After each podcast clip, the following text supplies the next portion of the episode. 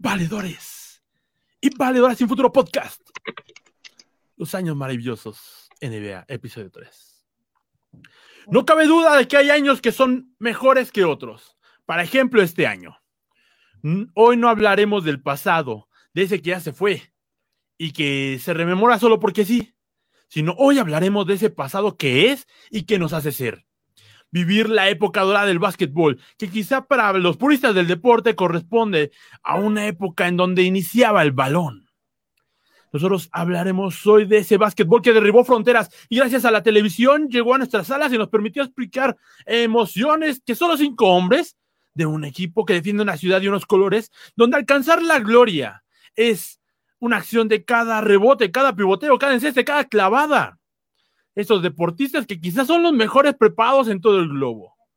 Partidos que van de cuatro cuartos, cada uno de 15 minutos, a un instante, probablemente de menos de dos segundos, donde se define una temporada, un año, 82 partidos de la temporada regular. Y sientes en un solo tiro, en ese enceste, en ese balón que va por los aires, el nacimiento de una dinastía, de una leyenda, de un héroe, de la vida y del amor por este que es el deporte ráfaga. Estos son los años maravillosos del básquetbol. ¿Cómo están, valedores? Buenas noches. Permítanme ustedes esta presentación que les tengo preparada. Valedoras y valedoras sin futuro podcast, con dos temporadas y más de 20 episodios, desde Aragón, midiendo tres cartones de caguama apilados con la mata más larga y de chinos, nuestro pivote de acción es Augusto Gramates. qué, qué presentación, ¿eh? Muchísimas gracias, Rod. ¿Cómo están? Muy buenas noches. Y no se puso un jersey pues de básquetbol. Qué raro, mi buen Augusto, qué raro. Les fallé, fíjense que sí, eh, lo dudé por algún momento, pensé en la posibilidad de ponerme algún jersey, pero pues ya se me fue la, la onda, pero la verdad es que muy contento porque ya traía muchas ganas de, dedicarle un episodio de valedores a la, NBA, al deporte ráfaga, como bien dice Rod. Entonces, muy contento, salud. ¿Cómo están ustedes, valedores? Y ahí estamos. Y ahora justamente, desde nacido y cultivado en esa, nuestra ala derecha, el blanco del grupo, la persona a la que todos quieren y él quiere a todos Iván, el valedor huracán Olvera. ¿Qué onda? Oye, ¿ya le vas a tumbar la chamba al, presentador este de lucha libre que acaba de fallecer al... Sí, mano, qué terrible. a mí sí me dolió esa pérdida, ¿sabes? Una voz emblemática de la lucha libre, ¿no te parece? De la CMLL, el Consejo Mundial. Sí, sí, sí, mucha crema Gaitán. Se le va a extrañar, pero ya aquí está Rod Montijo en su lugar. Y pues bueno, yo solamente soy Rod y esto es Los Valedores y Futuro Podcast, Los Años Maravillosos. Ahora sí nos vemos, estamos los tres aquí, solamente eh, dos personas nos están viendo, así es esto.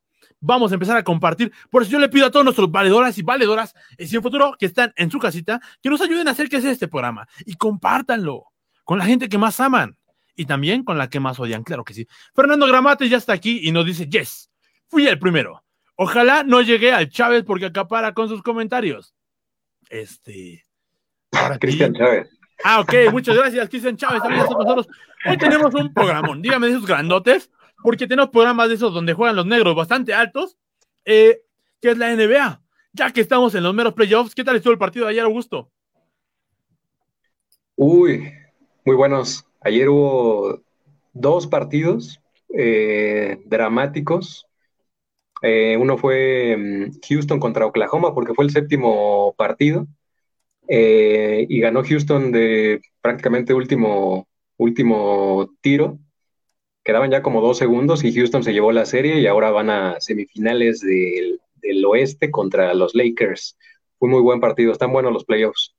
Que, eso es lo más bonito, ¿no, Iván? O sea, esos partidos en donde realmente se ha pegado todo el pinche partido y todo se define en esa jugada final, en la que siempre pues hay pues, héroes y leyendas que se separan de los niños, ¿no? Así lo voy a decir de los niños. ¿Cómo ves, Iván?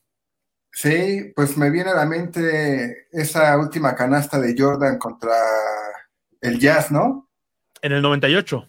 Ajá, eh, pues sí, fuera, de, fuera del título, y yo creo que Sinceramente, he dejado de seguir un poco la NBA este, en estos últimos años, pero, pero creo que como deporte, este, pues sí es el deporte ráfaga, muy rápido, muy físico hasta donde yo recuerdo. Creo que eso. ahora sí de viejo, ya no me acuerdo. Así, chavos, en sus tiempos de Iván, ustedes no lo saben, pero aún alguien se subía con una escalera y bajaba la, el balón de la canasta. Por eso se llama canasta, porque se juega con canastas. No, todavía no llegaba Nike, todos jugaban con, con, Converse. Exacto. Y, Bien incómodo, además. Fernando Gramates ya lo dice. Jordan es el rey. ¡Woo! Le hace con todo de fan intenso. Jordan es el rey. Hoy vamos a discutir porque yo estoy seguro que aquí va a haber eh, disyuntivas, ¿verdad? Porque hay gente que cree, cree que LeBron, el cabrón James, pues sabe jugar básquetbol y cosa que yo no dudo.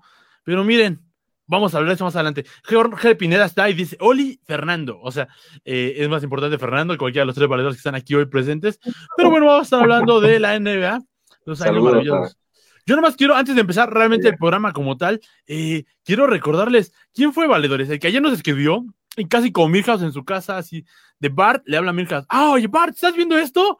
Y nosotros, sí, sí, a huevo, sabiendo los Teletubbies y, y está el partido bien chido, ¿no? O sea, ¿quién fue esta persona? Pues acá el buen Augusto. Ya, o sea, nosotros así bien, viendo. ¿Tú qué estabas viendo, Iván? ¿Tú qué estabas haciendo? Estaba viendo la novela con mi mamá. Estaba viendo María la Mercedes, El regreso o Ugly Berry. Este. Yo estaba viendo una serie que ahorita le voy a recomendar. Pero bueno, también ya está aquí Jorge. Eh, perdón, Jorge Valedor, Jorge Pineda que dice, Oli, valedores buenas, y ya Fernando le contestó, hola Jorge, cuando nos tomamos un café? Así que este es el chat interno de los valedores y aquí lo vamos a estar escuchando. Como el ICQ o algo así, ¿no? es un chat personal acá de mis chavos. Saludos allá a Tuxpan. A Jorge Alberto Pineda, por cierto, que, que va a ser papá próximamente. Muchas felicidades. Saludos ah, a, Fernando Sumaya. Y mucha suerte. Sí, sí, sí, qué, qué bonito, qué bonito. no se le a nadie, pero qué bonito. Este, esas enfermedades de nueve meses son muy bonitas, pero no se las deseo a nadie, la verdad. Y que la disfruten mucho. Eh, vamos a comenzar justamente ya con esto, porque ya hablaron del rey, de su majestad, por North Carolina, ¿no? Esa universidad que le dio tanto crecimiento y que pues lo hizo la realidad, la leyenda que es eh, pues este personaje que vamos a ver aquí en pantalla, eh, que se llama eh, Shaquille O'Neal, no, no es cierto. la verdad es que el verdadero un, rey, un, gran, actor Shaq, pero no jugaba, pero no jugaba tan bien, ¿no? pues ya saben quién, Michael Jordan. Valedores que tienen que decir de, del número 45 de los Bulls de Chicago. 23 y 45, no, pues el, el rey el rey indiscutible de la, de la NBA, creo que no hay la menor duda de, ello. LeBron James me parece que es un muy buen jugador, pero nada que ver con, Jordan. Yo creo que, que, sí ha sido el, jugador más dominante de cualquier deporte en conjunto al menos. Eso me parece el gran Jordan. Y qué foto esta, ¿eh? Sí, sí, sí. Además que, pues justamente desde que pasa de, su eterna North Carolina, ¿no? Que se quedó más de lo que muchos quizá hubieran querido porque ya mostraba el talento, pero dijo, no, sabes que yo quiero acabar la universidad, pero se echó los tres años de cuatro. Y de ahí pasa luego, luego a, los Bulls, que era una franquicia perdedora. La realidad, digamos lo real, o sea, los Bulls eran nadie antes de que llegara Jordan, ¿no? Nunca habían ganado un campeonato los toros antes. Chicago no tenía campeonatos en la NBA hasta que llegó su majestad. Querían, querían llegar a alguna vez a playoffs, porque realmente tampoco era su meta pasar de ahí, ¿no, Iván? Sí, sí, yo no dudo de la calidad de, Jordan, pero yo debo de admitir que yo, que yo nunca fui de los Bulls, ¿eh? Siempre fui Eso explica por qué siempre tomo malas decisiones en mi vida, creo. ¿A quién le ibas, Iván? ¿A quién le ibas? En esas finales clásicas yo siempre era del jazz, ¿eh?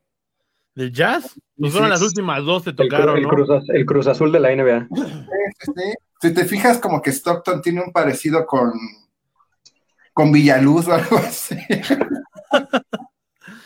Y qué buen equipo ese, ese de Jazz, ¿no? Pero aún así va subiendo y justamente recordemos que Michael Jordan desde el 85 me parece que llegó a los Bulls y no realmente no logró campeonatos hasta el 91, ¿no? Fueron cinco años pues, de estar creciendo, de, de, un planteamiento deportivo, porque es lo que a mí sí me impresiona a los Bulls, y del deporte norteamericano, del básquetbol en esencia, de que si hay un proceso. Y si eso lo respetas, teniendo un jugador como Jordan, que ya se destacaba como MVP, como rookie del año, eh, se destacaba ganando así, eh, corre al entrenador principal, llega Stan, y ese vuelo hace ganar todo, todo, y juega de una forma tan chingoncísima, pero cuando hay un planteamiento deportivo, y dices que este bueno puede hacer todo, ¿cómo vamos a jugar? Llegan los mágicos Bulls, ¿no? Este, de un, ya recordaremos por ahí que se dice que pues Jordan, bueno, cuando llegó Jordan, pues los Bulls eran un grupo de drogadictos, ¿no? Casi como los Beatles. Es que también ahí tiene que ver mucho la mano de Phil Jackson, ¿no? Eh, sí, sí, o sea, es que esto es todo un cambio justamente, eh, lo, que logran hacer, ¿no? Pero también eh, desde el principio Jordan, me parece que Jordan también llega y él es una persona muy exigente, que es una persona, pues es que, o sea, hay que hablar mucho de, ese personaje, realmente se merecería un programa para sí solo porque pues, por algo es el rey, ¿no? Ya estaban en muchos tiempos, pues teníamos a Magic Johnson, teníamos a Larry Bird, teníamos a Dr. J, teníamos a eh, ¿cómo se llama este otro Lakers? Karen Abdul Jabbar, ¿no? O sea, y estaban saliendo de esas épocas todas esas leyendas, ¿no? O sea, realmente, pues no había una confrontación más grande que la de Larry Bird contra Magic Johnson, y de pronto llega un morrito negro que se cree todo, y pues mira, que se las vino a clavar. Así como Messi. Eh, dominaron la década de los ochentas, ¿no? Lakers y, los Celtics. Pero fíjate, eh, al final de la década de los ochentas, los Pistones es, es el equipo que toma la batuta, ¿no? De la NBA el equipo favorito de eh, Iván. De hecho, de hecho, creo que esos tres equipos son los únicos que ganaron campeonatos en esa década, Lakers, Boston y, y Detroit. Exacto. Y pues Jordan al principio pues era clientazo, ¿no? De los, de los pistones, pero ya después Jordan hizo lo propio en la década de los noventas. Fue muy importante, sin duda, Phil Jackson, que también es el, el, el entrenador más ganador en la historia de la NBA, porque ganó seis títulos con Chicago, y, todavía no conforme con eso, tres con los Lakers de Shaq y, Kobe Bryant, ¿no? El güey tiene nueve anillos de, campeonato y aparte, pues un, plantel muy chingón, ¿no? El que armó Chicago en aquella época con Pippen, con Rodman. Que, justamente fueron dos, dos alineaciones, ¿no? Porque tuvo como los viejos Bulls, que son justamente cuando llega Jordan y todavía, pues ahí estaba Horace Grant, porque Horace Grant ya no estuvo en la época de Rodman, estuvo con Horace, que era, era el defensivo chingón, ¿no? Pippen, que había estado desde, mucho antes que Jordan y pues no era realmente el jugador que, fue Jordan, ¿no? Estaba también Paxton, Paxton, que fue este jugador de los maravillosos tres, ¿no? O sea, que anota los tres puntos de último minuto cuando todo el mundo pensó que Jordan iba a hacer el tiro. Y de pronto Paxton es el que clava los últimos tres y gana su primer título. Paxton. Luego llegó Steve Kerr, también que era especialista en, en triples. Fue el relevo justamente de Paxton. Después hizo entrenador y ganó creo que tres campeonatos con Golden State en, en, la pasada década. Antes de que sigamos, pueden leer unos comentarios. Dice Fernando Gramates, yo vengo a conocer gente, ¿se puede? Así es, porque este es el chat amoroso de los valedores y futuro podcast. Y también dice que va a ser el padrino de, e, el, buen... Eh, de Jorge Alberto Pineda. También ya llegó Paco Yervides, un valedor del Círculo Dorado, que dice, banda, banda, me dan un tema de conozco nariz, nariz, pero vamos a cotorrearla, de eso trata, mi, buena, mi buen Paco. Usted se atreve a decir cosas y, ahí como que, no, yo es que Golden State era mejor que los toros. Pero bueno, hay gente que va a opinar eso, claro que sí. Jorge Pineda dice, me encanta cuando eran las finales entre Bulls y Lakers, los últimos dos minutos que se hacían de media hora, estos últimos dos minutos que... Eh, pregunta rápida, ¿les gustan los dos minutos? ¿Les gusta esa pausa? O sea, ¿les parece algo elemental del básquetbol y de fútbol? O sea, esos dos últimos minutos me parecen que desde que yo los conocí, porque yo no sabía por qué se paraban, y sigo sin entender por qué se paran. A los dos minutos de juego se paran y hay que replantear todo. Es por publicidad, principalmente. De hecho, la, las marcas eh, es donde más pagan en esa pausa de, los dos minutos, pero también actualmente se usa mucho como, en el fútbol americano, la pausa de los dos minutos se usa mucho como, como estrategia, ¿no? Los equipos como que usan aplican mucho esto de, no, no, sé, voy a sacar dos jugadas antes de la pausa de los dos minutos porque ahí, si ya no tengo tiempos fuera, de igual forma se para el reloj y ya puedo cambiar la estrategia, etcétera, ¿no? Entonces, actualmente ya se usa incluso como, como estrategia, también en la, en la, en la NBA, pero tiene, tiene que ver mucho con, con publicidad, ¿eh? porque la NBA cobra carísimo esa, el, espacio que le da a las marcas en la pausa de los dos, de los dos minutos. Y una pregunta para, en general a todos los valedores antes de que comencemos un poco con los comentarios de Iván, porque yo quiero meter un poco aquí el filo. ¿Cuál es mejor deporte? En general, ¿eh? No vamos a hablar de dinero, no vamos a hablar de franquicias. ¿El básquetbol, el fútbol, soccer o el fútbol americano? Porque sabemos que en Estados Unidos pues domina el americano en cuestión de negocios, pero en cuestión deportiva, ¿eh? Y bueno, como ya dijo Augusto, sobre los dos minutos vamos a meter justamente nuestro comercial. Vale, ahora sí, no, no es cierto. Este, Iván, ¿cómo ves eso de los dos minutos? ¿A ti te gustan los dos minutos? Pues sí, en el deporte más importante de este planeta es el. Ya metió su respuesta ahí, va. Eh, eh, ¿Vieron? ¿Vieron? Así, el recargoncito. En el deporte más chingón de este planeta. Es elemento. Estoy, estoy, de acuerdo con Iván, ¿eh? también el americano. En esta participación te voy a responder todo. A ver, a ver. Pero sí, como estrategia es súper necesaria esa, esa pausa de dos minutos y como dice Augusto, generalmente eh, en, esa pausa es cuando el partido está en su mayor intensidad, ¿no? Y está a punto de definirse y es cuando concentra mayor atención del público. creo que eso es una pausa muy acertada para, para, la mentalidad, ¿no, Iván? O sea, para concentrarte, para decir, ¿sabes qué, güey? O sea, son dos y si no cierras, se te va el partido. Sí, sí, totalmente. Pero, pero más allá de, eso, yo creo que, como, como decía Augusto, mercadológicamente, sí fue fundamental, ¿no? Y fue la idea principal. Ya después, pues sí se utilizó para, para, para beneficiar la, la estrategia. Pero pues como sabemos, pues los gringos son buenos para, para el negocio y, y, ya después les funciona para, para ayudar al deporte. Y bueno, volviendo al tema, justamente nos dice Fernando Gramate, sinceramente la traía, la magia la traía Phil, e hizo una mancuerna con Jordan.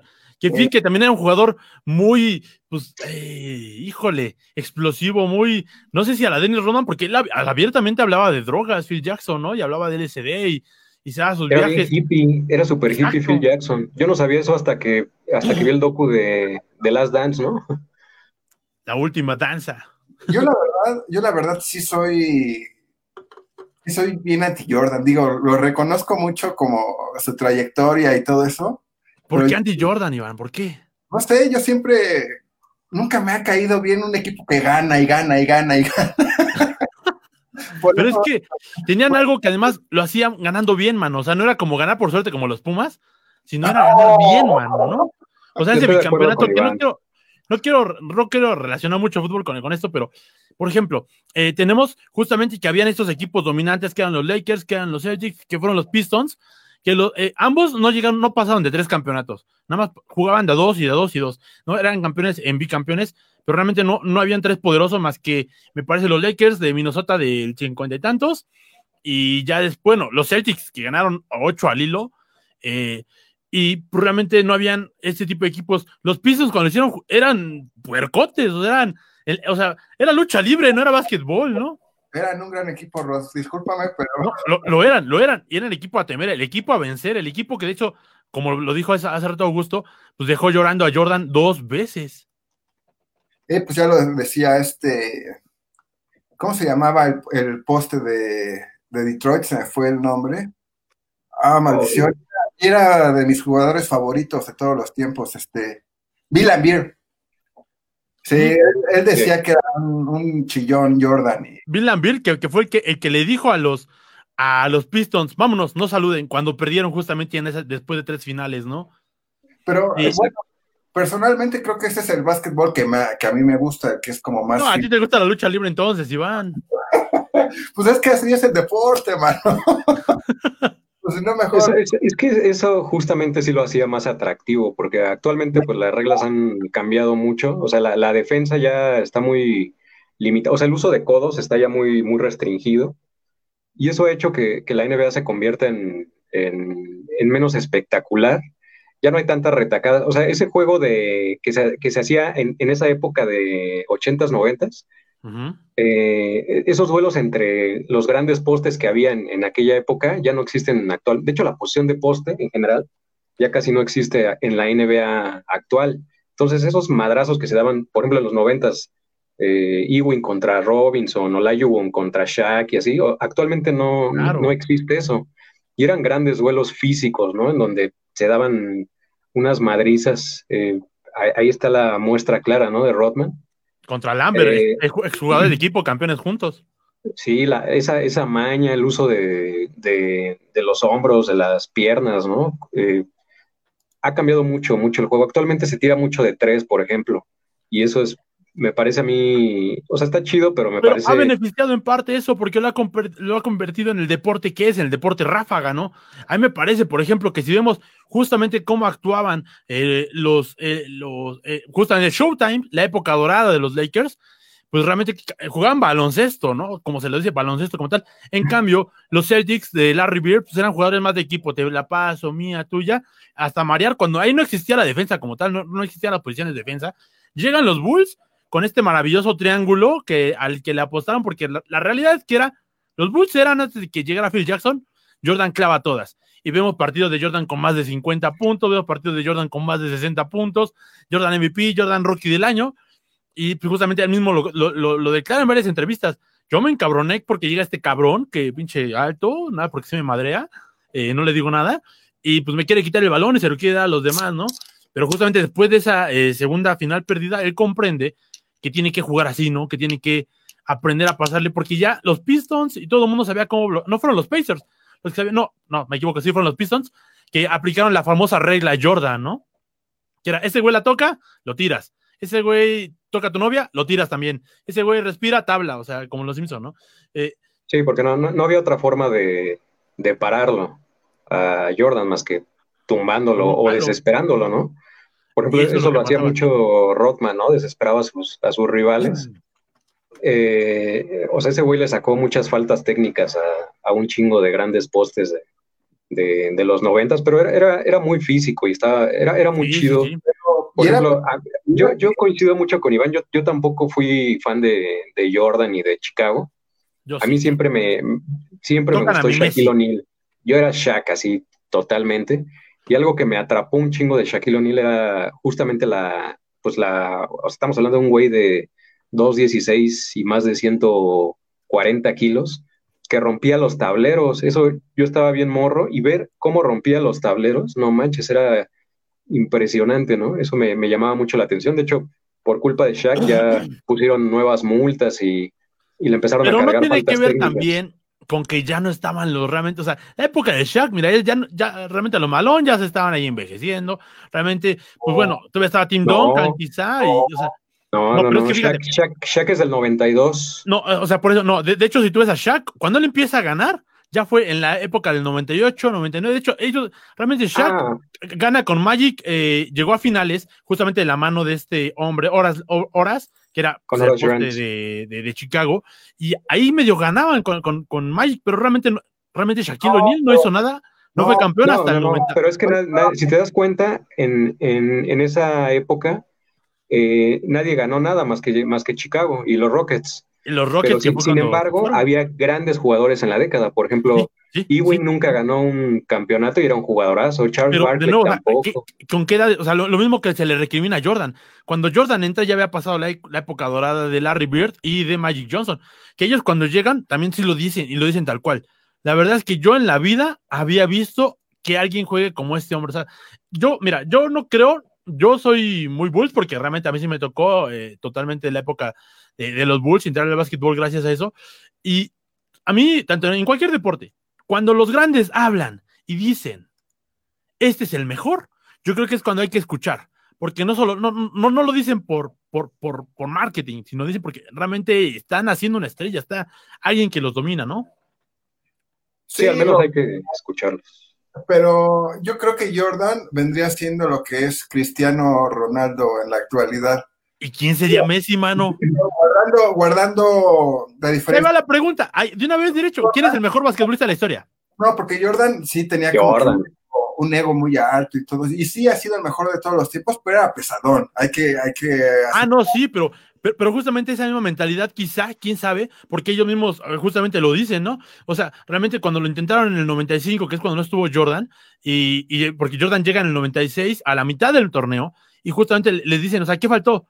Pues a lo mejor sí faltó alguien como Jordan, porque ese güey era muy pesado, era un pinche bully, ¿no? Era un güey que no te dejaba de presionar, era un güey que, te trataba mal, era un güey que, que muchos dirían, o sea, se pasaba de lanza, pero sacaba lo mejor de ti y quizá era lo que necesitábamos.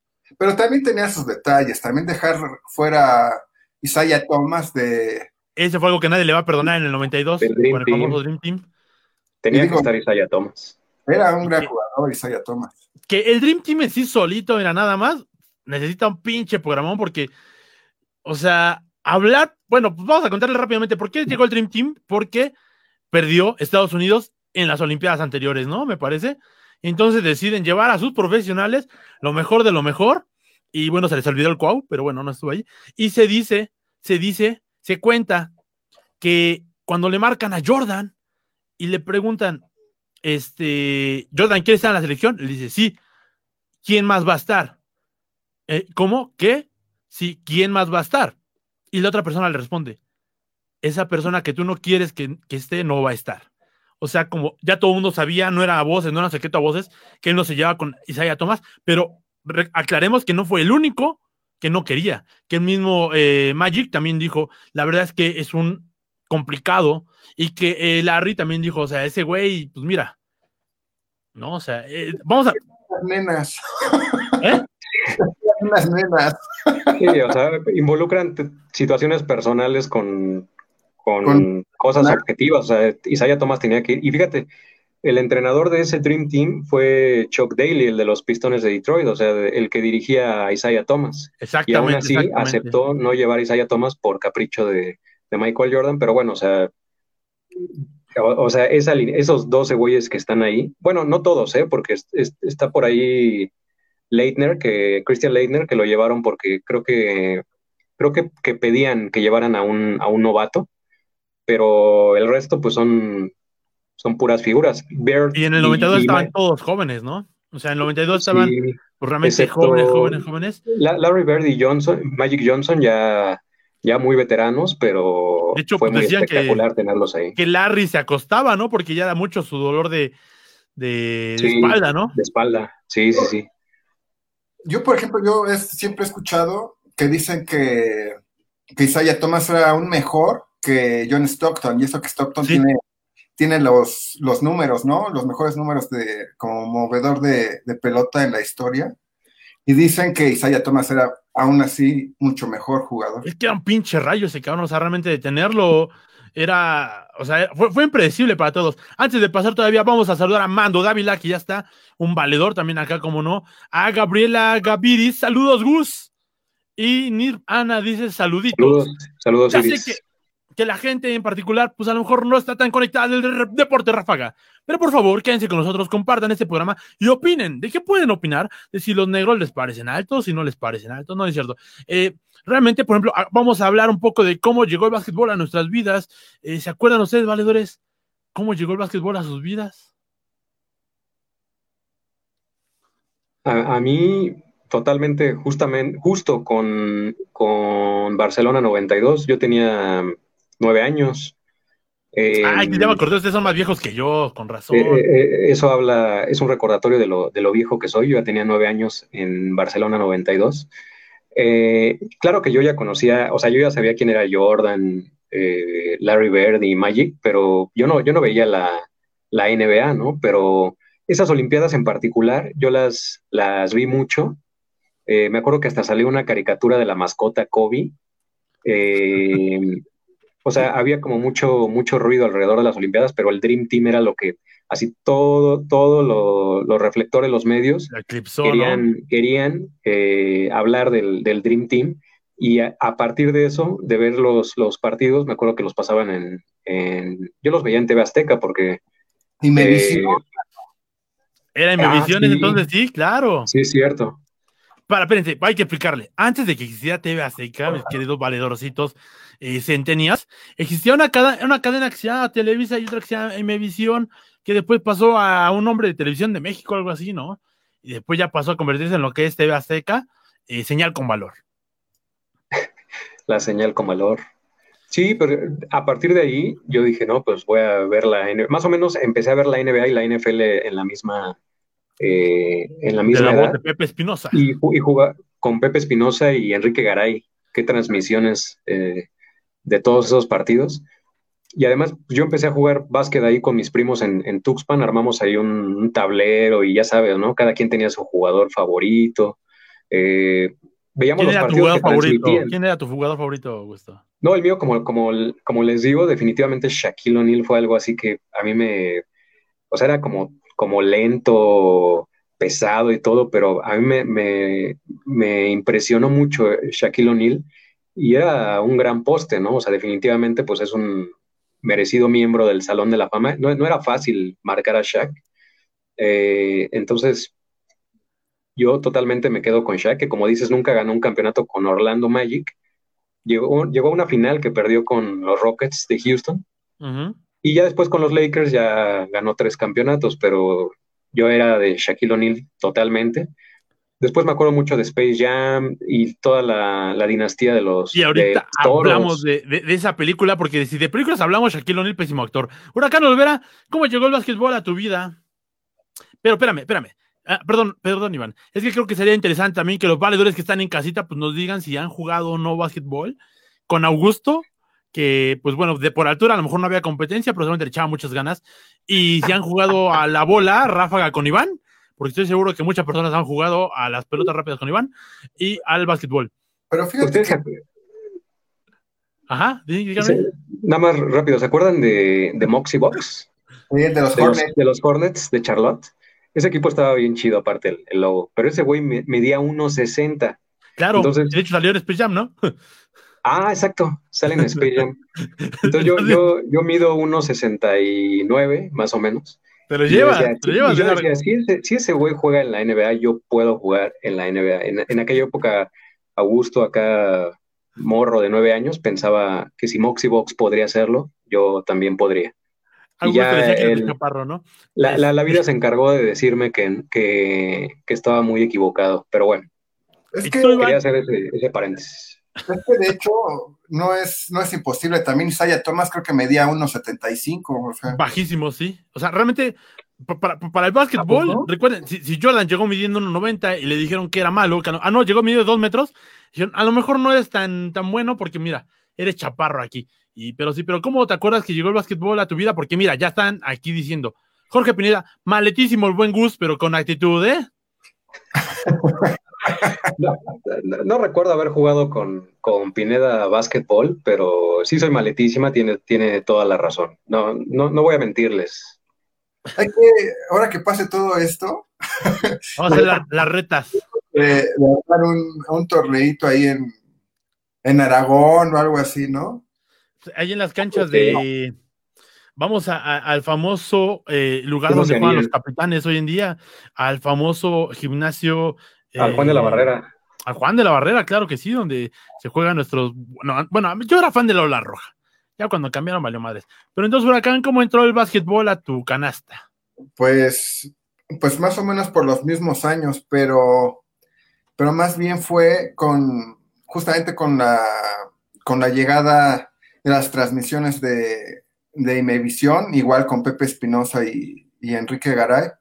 Me acuerdo que la primer final que vi me parece que fue con fue un Toros contra los Supersónicos de Seattle. Que también, era su tercera final. Y también era, era, un equipazo Sean Kemp y Gary Payton.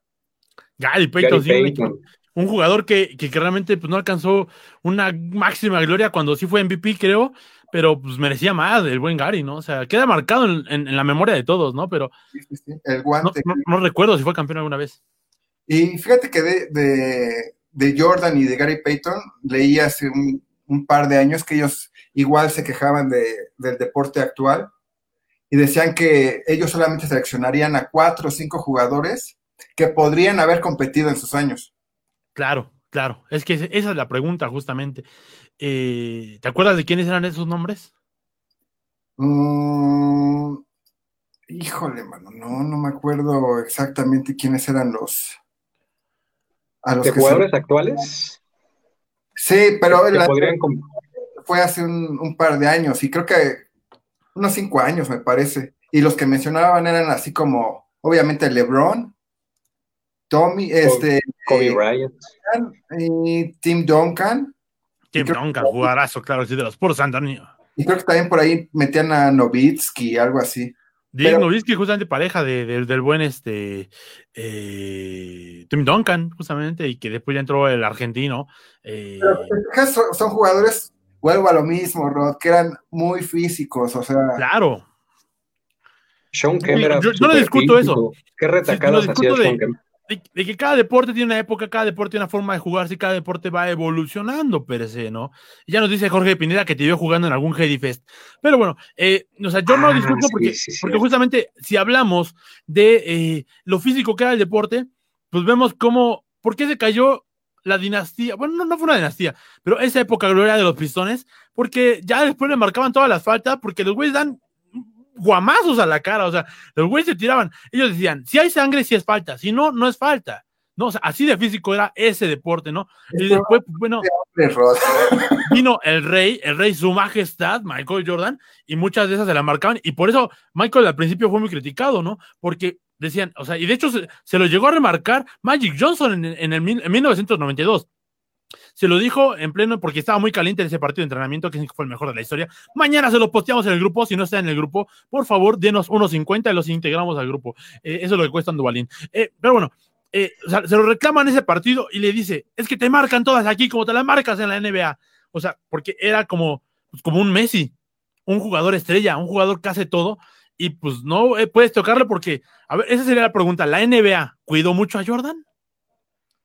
Sí, sí, había un trato especial a, Jordan, como en la NFL a Brady, o sea, eso está muy claro, ¿no? Pero, eh, o sea, sí trataban de, cuidarlo, había un trato especial eh, definitivamente, pero yo aclaro algo, o sea, eso no le quita ningún mérito a Jordan, o sea, para mí, a, pesar de que eh, les digo que pues yo no era muy seguidor de Jordan ni de esos toros, o sea, sí reconozco que, ha sido el mejor de todos los tiempos, o sea, sin, sin duda alguna, ¿no? Y, por ejemplo, ahora que, menciona Iván a, a, Sean Kemp y a Gary Payton, o sea, ¿cuántos jugadores tan chingones hubo en la década de los noventas que se fueron con las manos vacías en cuanto a campeonato se refiere por los toros de Chicago? O sea, un, chingo de jugadores se fueron así en ceros, ¿no? Por esos güeyes.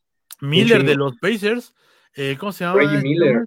Reggie Miller, justamente que, que ellos ya lo destacaban como. Dikembe Mutombo. Dikembe Mutombo, eh, claro que sí. Eh, Anthony Hardaway de Orlando Magic. Eh, se fue en, ceros. ah, pues simple y sencillamente Carl Malone y John Stockton, jugadorazos del Jazz de Utah que llegaron a dos finales y las perdieron con. y que todo el mundo apuesta, ellos mismos saben que quizá eran mucho mejores que los toros de ese entonces, pero ellos mismos admiten que es algo que yo les decía o que me parece que es una constante que yo defiendo, que para ganar en cualquier deporte hay que sufrir primero. Y no es nada más sufrir porque sí, sino hay que sufrir perdiendo y jugando bien. Y eso le pasó justamente a Michael Jordan perdiendo ante los Pistons dos años seguidos. La tercera, después vuelven a, jugar, ya ganan y son campeones. Y eso le pasó justamente a Seattle, quizá a Reggie Miller con, con los Pacers que también perdieron contra Jordan. Y en esas finales a Jazz de Utah porque le faltaba experiencia de campeón, le faltaba saber sufrir en la última línea. Recordemos que, de hecho, esas míticas finales contra los Jazz, hay una final en donde les llevan, mm, si no me recuerdo, 47 puntos de diferencia. Y mira, que al mejor equipo que llega contigo de la otra conferencia, meterle 47 puntos en una final, es algo extraordinario y es algo que ninguna dinastía ha repetido, ni siquiera la dinastía de los Lakers, donde pues estaba esta pareja que es Kobe con con justamente su dios de Olvera, perdón, de Augusto, eh, Magic Johnson. Y después, pues ya vienen esas nuevas épocas con el LeBron, que siempre ha ganado uno, uno, uno, uno con el Heat, uno con Cleveland, o sea, divididos por ahí. Este, pero los Warriors que vinieron a romper la madre a su rey LeBron, ¿no? Sí, los Warriors que juegan bien feo. ¿No te gusta cómo juegan? Pero, pero es que pero es que mira, yo creo que aplican, o sea, yo no estoy que es un gran equipo. Creo que, por ejemplo, ellos no podrían competir en esa NBA que estamos hablando de los noventas, pero creo que hacen un juego muy dinámico jugando con las bases del juego. Pasan, pasan, pasan, y con tres jugadores que tiran a tres, perfecto. Y que tú dándoles espacio, ¡pum! Así de fácil. Yo siento que es, esos partidos es como ver un partido de los Harlem Globetrotters o algo así. Tal cual. Pero es que mira, si hacemos la, si hacemos la analogía. Pásale, mano. Órale, es esta. pero, ahí, nos dice lo, lo, lo, rebajada que está la defensa de nuestros días. Que aunque grito siempre es defense, Defense, a la gente que no ha ido a un partido de básquetbol, créeme que es de lo más fascinante que hay, porque creo que es de los pocos deportes que te van impactando y te van impactando. Y ya pinche cuarto, cuarto, minuto diez, ya estás todo prendido y gritando y quitando cabezas, porque creo que la gente se pone muy bestia realmente en el básquetbol, no de mala onda, pero se apasiona demasiado. O sea, he visto el béisbol y pues uno se pone borrachito y se pone feliz. Y no te pasa eso. Con el fútbol hasta te puedes aburrir en esos minutos finales. Con el fútbol americano dices, ah, ya ganaron tales. Pero con el básquetbol siempre hay gente que aunque vaya perdiendo tu equipo, estás con mucha energía. Es que es muy intenso, a diferencia de, del fútbol americano y más del béisbol, ¿no? Que en el béisbol hay muchísimas pausas. Es muy dinámico. Y, Golden State era un digo era, porque esa dinastía ya terminó. Esta temporada fueron el peor equipo, el peor equipo de la, de la liga. Ganaron creo solo como 15 partidos. Afortunadamente se acabó ya esa, esa dinastía, pero sí hicieron aburrida la, la NBA y casi después de demoler el récord de los la, Ahorita que mencionabas la, la defensa, las defensas han cambiado mucho. Hace unos días en, en, un partido de playoffs, los Clippers metieron 150 puntos. ¿150 puntos? 150 puntos anotaron en un, en un, partido. Iba la primera mitad del partido y ya estaban. contra Mancos? Y ya iban a anotar casi. Creo que estuvieron muy cerca de llegar a los 90 puntos. Eso habla de cómo son las defensas actualmente, que no son nada, nada físicas porque ya todo te lo marcan como, como falta. Entonces, Golden State era un equipo muy práctico, que tiraba mucho de tres y tenía grandes tiradores como, como Curry, que creo que su porcentaje de triples era como del 70%. Exacto, pero Curry no sabe meterse realmente a la canasta. Ese Steven Curry es el Neymar del básquetbol. Iba a a tirar hate. Ese güey, ese güey, a la chingada. Estoy de acuerdo. Pero, pero mira. muy, muy malo. Para mí fue la, fue la peor época de la NBA, esa dinastía de Golden State. Ahí sí, como que dejé de verla un poco. Me parecía muy aburrido, ¿eh?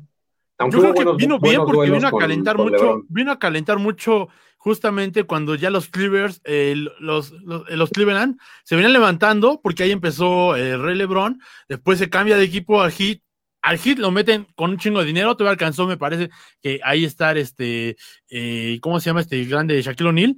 Y pues bueno, después se va, regresa a Cleveland, le meten varo, porque LeBron, voy a decirlo así, solo ha sido bueno con dinero. Sí es un MVP, sí es un gran jugador y ha hecho muchos puntos. Sí, pero la verdad es que no tiene quien se le ponga enfrente porque no hay quien se le ponga enfrente. Y aún así no pudo ser campeón. LeBron necesita que le junten siempre a dos y como con dinero no con, no con astucia de tener, por ejemplo, vamos a ver esta imagen y pueden mencionarme, ya menciona a Carl con Jock Stonton, ¿no?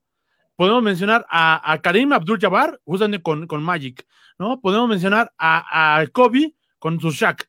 O sea, todos siempre arman, eh, pues bueno, aquí en los Spurs, Tim Duncan, eh, ahí tuvo a Novoselic, tuvo después ya este a Gasol, eh, y tuvo también a a este argentino que no me acuerdo. O sea, todos siempre tienen una, una fiabilidad con alguien. Y Lebron nunca la ha tenido con nadie que no sea alguien que se ha pagado para que juegue con él. En cambio, en lo, eh, por eso vino bien los Golden State, porque llegan y le parten la madre a toda esa dinastía y regresamos a las bases del básquetbol, que es un deporte rápido, que es un deporte que se puede jugar en equipo, que es un deporte que no necesita de uno, sino necesita de cinco que se estén moviendo constantemente. Y yo creo que eso le hace bien al deporte. No es vistoso, pero es como ver pelear a Mayweather Jr. O sea, nadie dijo que te tienes que dejar pegar, güey. O sea, en el básquetbol, o sea, pues no, o sea, uno llega a boxear y dicen, es que se mueve un chingo, es que se defiende. Pues, güey, perdón, pero también se trata de eso de ese deporte, no se trata, a ver, pégame en la cara y después yo te contesto, no, para nada. Sino, pues así es el deporte y más bien pendejo los otros equipos que no se supieron defender. Bueno, pero, si ponemos, eh, si vamos a entrar a ese tema, pues, este, Ali se movía muy bien, pero daba espectáculo, bueno que esos son los toros de, Chicago. Los toros eran buenos jugando y daban espectáculo. Por eso me parece la mejor jerarquía de todas. Yo, la verdad, sí defiendo a, a Lebron, ¿eh? Sí me parece un, güey muy cabrón, ¿eh? Muy, muy, muy cabrón. O sea, yo creo, yo creo de verdad, y, probablemente sea muy arriesgado, pero creo que es el segundo mejor de todos los tiempos de la NBA, después de Jordan, obviamente. Sí, yo, yo sí lo pongo. Y fíjense, el, ese güey probablemente, o sea, ese güey no se quiere retirar sin ganar un campeonato con tres equipos. Ese güey ya ganó con Cleveland, un campeonato, dos con Miami, y ahora no se quiere retirar sin ganar con los, con los Lakers. Em, pero bueno, eh, me parece que es un, un, güey muy dominante, muy completo, es un güey que, que sabe ir eh, a la tabla, gana rebotes, te anota de cajón unos 35 puntos y 10 rebotes por partido. O sea, los Lakers ya saben que se puede, eh, te va a anotar eso. uno de los Mueve mejores, el balón, los números normales de LeBron son un partido malo de Jordan. Yo, yo, y ahí María. Sí, pero, pero insisto, Jordan es el mejor de todos los tiempos. Sí, pero en, los tiempos de Jordan, Jordan no era tan, tan solo el mejor en los últimos, en los últimos cuatro o cinco campeonatos de los, de los Chicago Bulls. Él sí fue MVP en tres, pero no era el mejor. O sea, habían ocho jugadores de ese nivel. Ahorita LeBron, ¿quién le compite? No, fíjate que ahorita sí creo, ahorita ya creo que sí hay unos cuatro o cinco buenos jugadores en la NBA, pero sí hubo un bache muy, muy ojete en donde era LeBron y ya, nada más. O sea, ese güey dominaba totalmente. Que fue la, época dorada de LeBron. Sí hay, unos cinco güeyes eh, que, están cabrones en la NBA que sí lo. Porque a mí me gustó mucho la, época de los Knicks cuando tenían a este chico. Ay, ¿cómo se llama ese nombre? ¿Quién? Ewing. No, no, no. Ya estamos hablando en la, época de los 2000 eh, que después justamente lo compró, lo arrebató con dinero, eh, justamente eh, Golden State Warriors. Kevin Durant. Ah, Durant. Durant juega con. Ya se cambió este año, el año pasado. Sí, Durant estaba con Golden State y este año se fue a. Mm, creo que a Memphis. Em, sí, creo que, creo que a, Memphis, que ahora Memphis era, era el equipo de Vancouver de antes, los Grizzlies. Que vamos a entrar a, parte de negocio, porque ya hablamos justamente que en los noventas, pues este deporte explotó agarró su estrella, que tiene una gran, una gran vertiente que tiene Michael Jordan, es que no solamente era muy bueno jugando al básquetbol, sino que fue una estrella en toda la intensidad. Justamente hablaban de los Converse, que eran el, el tenis que todo el mundo quería, todo el mundo el básquetbol quería, y llega Nike, que era una empresa desconocida, que decide darle 250 mil a un chavo negro que apenas, o sea, fue el rookie del año, pero pues eso qué, ¿no? y que de pronto pues empezó una pinche estrella y de pronto rompió madres y ese güey se atrevió en 1992 con el Dream Team a salir con su chamarra Reebok tapada por la bandera de Estados Unidos, para poner en uno de los muros más grandes de Barcelona su pinche foto, porque es el jugador más grande que ha pasado o que ha pisado el básquetbol. Y pues bueno, empezamos con la, que es la mercadotecnia, que pues, la NBA la veían en su casa, 10 personas. Después 90 países. Y hoy en día alcanza más de 250 pinches países y ya no nos gusta. ¿Por qué será valedores? Yo creo, yo tengo la impresión de que por lo menos en México decayó este, en los últimos años este, la percepción del deporte. Y en los noventas, cuando TV Azteca empezó a transmitir, yo me acuerdo que en esas finales iba en la secundaria, en las finales del Jazz contra los Toros, y era un fenómeno así como la final de la Champions, ¿eh? Y, sí, sí, sí, sí. Y no, y no estoy exagerando. Desde finales de conferencia quizá, mano, ¿eh? Porque yo me eché todas, o sea, yo me eché todos esos torneos que, que, no manches, o sea, y que, y que te echaban los cuatro partidos, y aunque a lo mejor no sabía por qué, porque estábamos acostumbrados quizá a fútbol, oye, ¿por qué llevan cuatro partidos? ¿Qué pedo? ¿No ya ganaron? es que eran duelazos, duelazos. Duelazos, mano, todos, todos. Y ver a Chicago en las finales, esas finales de que dice Iván, ¿no? Contra Utah, esas dos, no manches, era... esas dos últimas fueron... Yo me acuerdo de las presentaciones en el United Center de, Chicago cuando anunciaban a los jugadores, ¿no? Era, era muy emocionante, aunque no le fueras a Chicago, te emocionaba un chingo ver esos partidos. Que justo las hizo eh, el ahora presentador de... Eh, de box, o que siempre ha sido el que dice, We're ready to rumble. Ese hombre es el que hacía las presentaciones en ese entonces también, eh, en los partidos de final. Y pues sí, yo creo que pues ya son clásicos, ¿no? O sea, a lo mejor ni te acuerdas quién la hizo, pero están ahí en tu memoria, ahí están, guardaditas. Pero son cosas que pues, ya no vivimos, ¿por qué? Pues yo, sabes que sí. esa es la interpretación que le doy. Ok, a ver otra vez porque ya me perdí. yo siento que sí ha bajado la calidad del deporte y por eso la percepción de, del aficionado no, no conecta como en esos, como en esos años. Ha bajado la calidad del deporte y, y, justamente pues tampoco hay tantos, eh, tantas grandes estrellas como en, como en aquella época. Y yo sí le, atribuyo algo a, esa etapa, pues también éramos niños, bueno, eh, o sea, uno intensifica las emociones, ¿no? Cuando es niño, entonces yo veía todo así, esos partidos, y para mí era así como de, no mames, insisto, ¿no? Shaquille O'Neal rompió, rompió el tablero, Michael Jordan metió 45 puntos, Rodman se madreó a no sé quién y, lo, y le marcaron técnica y salió, era muy emocionante, pero creo que, el, factor que, un factor importante pues es que uno era, era niño, ¿no? Lo, vivió con, la intensidad con la que un niño vive eh, las, las, cosas nuevas, pero más allá de, eso, había mejores jugadores y era, y era un mejor juego. Y tiene mucho que ver, vuelvo a repetir, con que era más físico el, deporte. Eso lo hacía impresionante. Acá nos dice Paco Yervides, yo tengo varios amigos un poco mayores que yo que están locos por el básquetbol. Yo ya no alcancé ese auge. Entonces, o sea, yo pude ver en ese comentario representado de que sí es un poco, eh, yo creo que, que, va muy atenido a lo que dijeron, ¿no? O sea, uno la televisión, tener los noventas, o sea, realmente la época de los noventas, un poco rozando los dos miles con TV Azteca, rompió madre porque, o sea, vimos ahí al Carisaurio. ¿Se acordaron ustedes del Carisaurio? Presentando Caritele, ¿no? O sea, y ahí veíamos los supercampeones, veías eh, los caballos de Zodíaco, ¿no?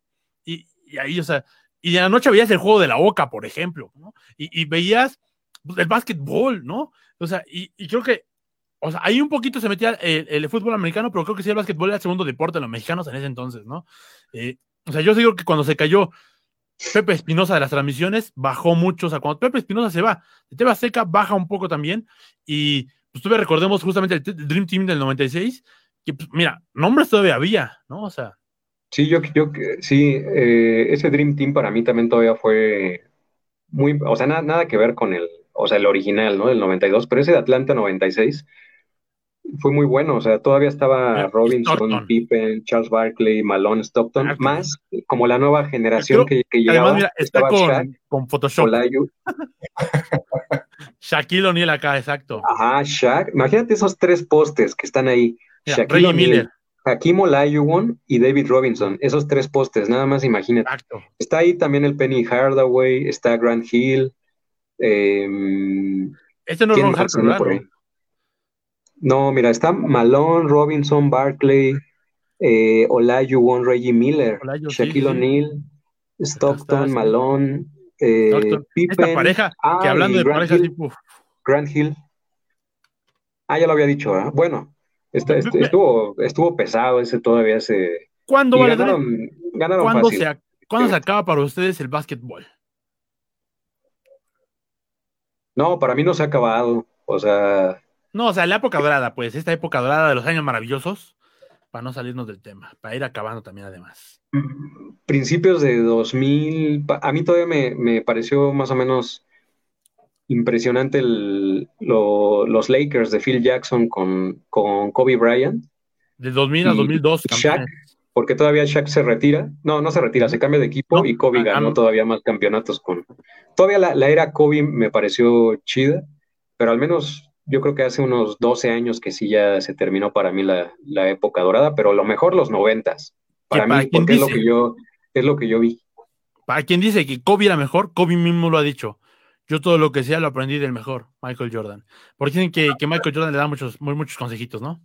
Pero también, también políticamente correcto, pero yo... Ah, no, no, no, no. Es el mejor, Iván, admite la realidad y... y sí se codeaba con, se podía sentar en la misma mesa sin problema. Fíjate que eso es algo que a mí me atrae mucho el básquetbol. Cuando ya fuera de cámaras tú te enteras de que aún así fueran las finales o las, o las finales de conferencia, entre partidos se veían y cenaban juntos, güey. O sea, iban a cenar y, bueno, de hecho Michael Jordan relata en alguna que lo invitaron a cenar algunos jugadores de los Pacers eh, de Indiana, fueron allá a cenar y el entrenador estaba ahí presente de los Pacers y no lo quiso saludar. Y él, por ese gesto, se encabrona y dice, ah, no me quieres saludar, güey. Va. Y le demostró en la final, pues, quién chingados es Michael Jordan, ¿no? Eh, y, y, cosas así, pero, pues, pero eso me sorprende, que estos jugadores que se veían a diario, que uno pensaría, no, se van a matar, están locos, así en la cancha, realmente se salían de camerinos como luchadores, iban a cenar juntos, y tú, carnal, ¿qué pedo? ¿Cómo estás en el golf? ¿Vamos a jugar mañana? ¡Wow! ¡Wow! Bueno, menos, menos los toros con, con, con los pistones. Creo que... Bueno, sí, de, de esas primeras épocas, sí, no, no, no, para nada.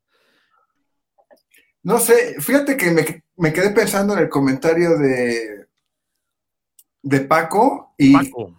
y creo que también tiene que ver un poquito con que este, los aficionados del básquet, sí, ya ahorita ya, se, ya tienen como que una edad más adulta y, y ahorita con, con, los chavos como que no pegó tan fuerte. Por eso este programa de hoy, el de los valedores, ha sido el más visto de toda la temporada. ¡Uh!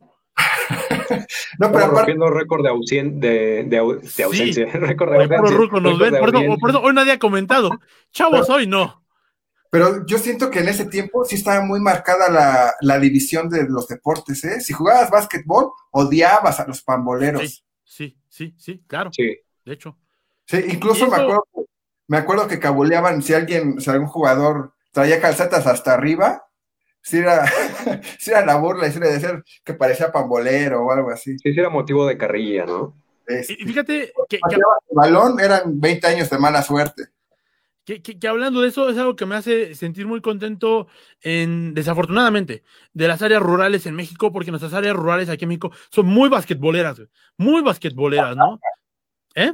Oaxaca. Oaxaca, muy basquetbolero, sí, sí, sí, y muchas secciones, ¿no? o sea, también en Chihuahua me tocó ver, justamente si ya empezamos a hablar de mexicanos en, eh, en la NBA, recordemos a este blanquito que jugó con los Mavericks Dallas, eh, ¿se acordarán ustedes? Nájera. Nájera, y él era justamente del norte, Nájera. y él justamente comentaba que en el norte se juega mucho al básquetbol, donde uno pensaría que pues, el béisbol es quien predomina, ¿no? Yo soy orgulloso de las zonas rurales. Nájera ha sido el, el mexicano más constante ¿eh? que ha llegado a la, a la NBA. O sea, ese güey lo hizo, lo hizo muy bien. O sea, ese güey fue titular un buen. Un y buen sí fue tiempo. campeón, ¿no? Ya con este, este, este dueño oh, que era no todo recuerdo con Dallas Mavericks. Creo que igual y sí ver, fue el campeón. No, no recuerdo ese. Tenían buen equipo. Estaba aquí, estaba el canadiense este. Nowitzki. Nowitzki, jugadorazo. Sí, Nash, claro que sí. Sí, creo que sí le tocó a Nájera eh, ser campeón, ¿eh? pero Nájera ha sido el más exitoso en, en, la NBA mexicano, sin duda, porque el, el, último, no sé si fue Gustavo Ayón, que también tuvo ahí más o menos Gustavo participación. Ayón, claro que sí. Y el primero, pues, eh, Horacio Llamas, que lo publicamos ahí en la semana, que, que comentó por ahí, el, el, comentaste, Rod, por ahí que lo, lo conociste, ¿no? Lo llegué a conocer, así es. Sí, sí, ¿no? ¿Eh? ¿Fue tu padrino o cómo, o estuvo? no, mi padrino es el Conejo Pérez. Este, saludos compañeros, ¿cómo olvidar Rotzilla? Justamente Rotzilla, que es eh, cuando eh, en plena final del, del básquetbol, en la séptima final de campeonato, o la octava, no me acuerdo, Dennis Rodman decide faltar, bueno, después del partido se va y se presenta en la NWO junto con Hulk Hogan para luchar ahí y de pronto pues lo tienen que castigar y bueno, o sea, realmente ese güey hacía lo que quería. Creo que me parece un jugador extraordinario porque tuvo una representación de ser y de ser profesional. O sea, el güey era un matón en la cancha, pero se rifaba muy cabrón. O sea, el güey sabía lo que hacía, campeón con justamente con los pistones con, y con los toros. El mejor jugador de todos los tiempos, Rod. Nos dice Jorge Pineda, compartir como al menos defensivo sí. Dice Jorge Pineda que nos compartió con 50 grupos. Jorge Pineda, eres desde hoy un valedor del Círculo Dorado. Se lo ganó. Sí, sí, sí. Un valedor Gracias. del Círculo Dorado. No se hable, eh, no se hable más. Jorge Alberto Pineda, eh, miembro honorable del, del Círculo Dorado. Círculo Dorado de los Valedores. Oye, no, Rodman era un jugadorazo, ese güey. Jugadorazo. Incluso en la, en la serie esta, ¿no? De, la, de Last Dance, hablan un poco de cómo o sea, el güey era, era un estudioso, era un, Fue era un novio de estudioso del deporte. Fue novio de Madonna, exactamente, sí, novio de Madonna. Y de Carmen Electra, de Carmen Electra. No, pero el, el, el, ese güey, o sea, no era muy alto. Él, él no tenía la posición de, de, poste como, como tal, porque no era tan alto, o sea, medía como dos, pero le, peleaba cualquier poste de la, de la, década sin problemas y además ese güey estudiaba el tiro de, la, de los rivales, hacia dónde iba el balón y si iba a pegar en, el, en qué parte del aro y hacia dónde podría ir el, el rebote, ¿no? Entonces, él era un estudioso del deporte, o sea, era un desmadroso y lo que quieras. El mejor reboteador, tal vez. El mejor reboteador de la historia. sí, sin problema. Sí. Sí. Y dicen aquí, hasta actúa mejor que Silvestre Stallone. Y bueno, cualquiera. Eh, sí, la verdad es que sí, ¿eh? Qué buena película, la de la colonia. ¿Cómo se llama esa? La colonia. La, colonia. Y bueno, vamos a hablar un poco ya para ir terminando, porque ya llegamos a la hora. Nos vamos a tener que echar un poco más, porque tenemos mis amigos y mis amigas valedoras de Sin Futuro Podcast. Tenemos los comentarios valedores que hay que leerlos de las eh, cosas por ahí. También se quedan muchas cosas en el tintero, porque los años maravillosos de la NBA fueron gloriosos, pero creo que recorrimos un poco de bastante forma por ahí mesurada, pero bien bonita. Eh, toda esta época. ¿Algo quieran anotar sobre los años dorados antes de pasar a los otros temas? Porque podemos hablar de película, porque claro que sí, Shaquille O'Neal, Space Jam y pues bueno, muchas otras. Eh, y eh, valedores, ¿ustedes qué creen? ¿Algo faltó? Yo sé que muchas cosas, pero algo muy relevante para ustedes ahorita. Pues yo nada más diría que, que al rey Lebron me hubiera gustado verlo jugar contra un tipo como Rodman, a ver si es cierto. Claro, Claro. Es, de esas cosas que pues no, nunca vamos a saber qué hubiera pasado, ¿no? Pero, o sea, haciendo la comparación de lo, de lo que hablamos del juego físico de la, de la época, pues sí, creo que, creo que sí le hubiera dado un repasón ahí Rodman, pero quién sabe, a, mí Lebron me sigue, yo insisto, es más un, un, jugadorazo, muy completo, o sea, es que, eh, fíjate, en, los noventas me parece que había pocos jugadores tan completos como LeBron James. O sea, no había un, o sea, creo que las posiciones estaban muy definidas en, en los noventas. Los postes eran postes, defendían. Actualmente son muy completos. Yo insisto, LeBron tira de tres, te gana 10 rebotes por partido, te anota 30, 35 por partido, no falla tiros libres casi, eh, es muy, muy, muy, muy completo el güey. Entonces, como que hay unas por otras. Pero es que, sí, sí, estoy totalmente de acuerdo, pero de nuevo, o sea, fallar un tiro libre casi nunca, eso era normal en los noventas. O sea, nadie fallaba. En cambio, hoy en día todo el mundo falla y es porque cuando alguien sobresale. Shaquille O'Neal. De pronto dices, wow. Tiraba la de... Por ejemplo, si hablamos de jugadores, Shaquille O'Neal versus LeBron, yo me quedo con Shaquille. Aparte es más que... Sí, es buena onda, ¿no? Aparte eso, a mí siempre me cayó bien ese güey, el Shaq si hablamos Kobe versus LeBron, me quedo con Kobe. y, te voy poniendo cinco o seis nombres arriba. O sea, realmente hablar de, Dr. J, o sea, está cabrón Dr. J en sus tiempos. Karim Abdul-Jabbar no por nada fue el basquetbolista más grande de todo el tiempo hasta que llegó Jordan. Eh, realmente hablar de Magic Johnson, que todavía sigue solviendo al SIDA, pues mira ahí, y hablar de Larry Bird solamente porque es blanco, quizá lo discriminamos al pobre Larry. Pero tenemos nombres y nombres y nombres. Pero bueno, vámonos a los comentarios valedores. Augusto, ¿cuál fue la dinámica de la semana? Eh, bueno, es que yo, hice una publicación justo de Shaq y la titulé El que no conoce a Dios, a cualquier santo le reza. Y subí una serie ahí de fotos de Shaq eh, dándole una tascón al, tablero bien cabrón. Y el buen Cristian Chávez, que no se ha hecho presente, creo que no nos está viendo, pero le mandamos saludos. Un respetuoso. Eh, justamente comentó, pues Rodman, siendo más bajo y con menos peso, varias veces le dio su madrina, ¿eh? Sí, total, es lo que platicamos hace un momento y, estoy totalmente de, acuerdo. Cuando jugaron justamente Magic contra eh, los toros, eh, Magic no fue, no, eh, perdón, Shaquille O'Neal no fue realmente principal, ahí fue Horace Grant, quien hizo todo para que Magic realmente llegara a ese torneo y a esa final, mencionó a los toros y después ya perdiendo contra los Rockets.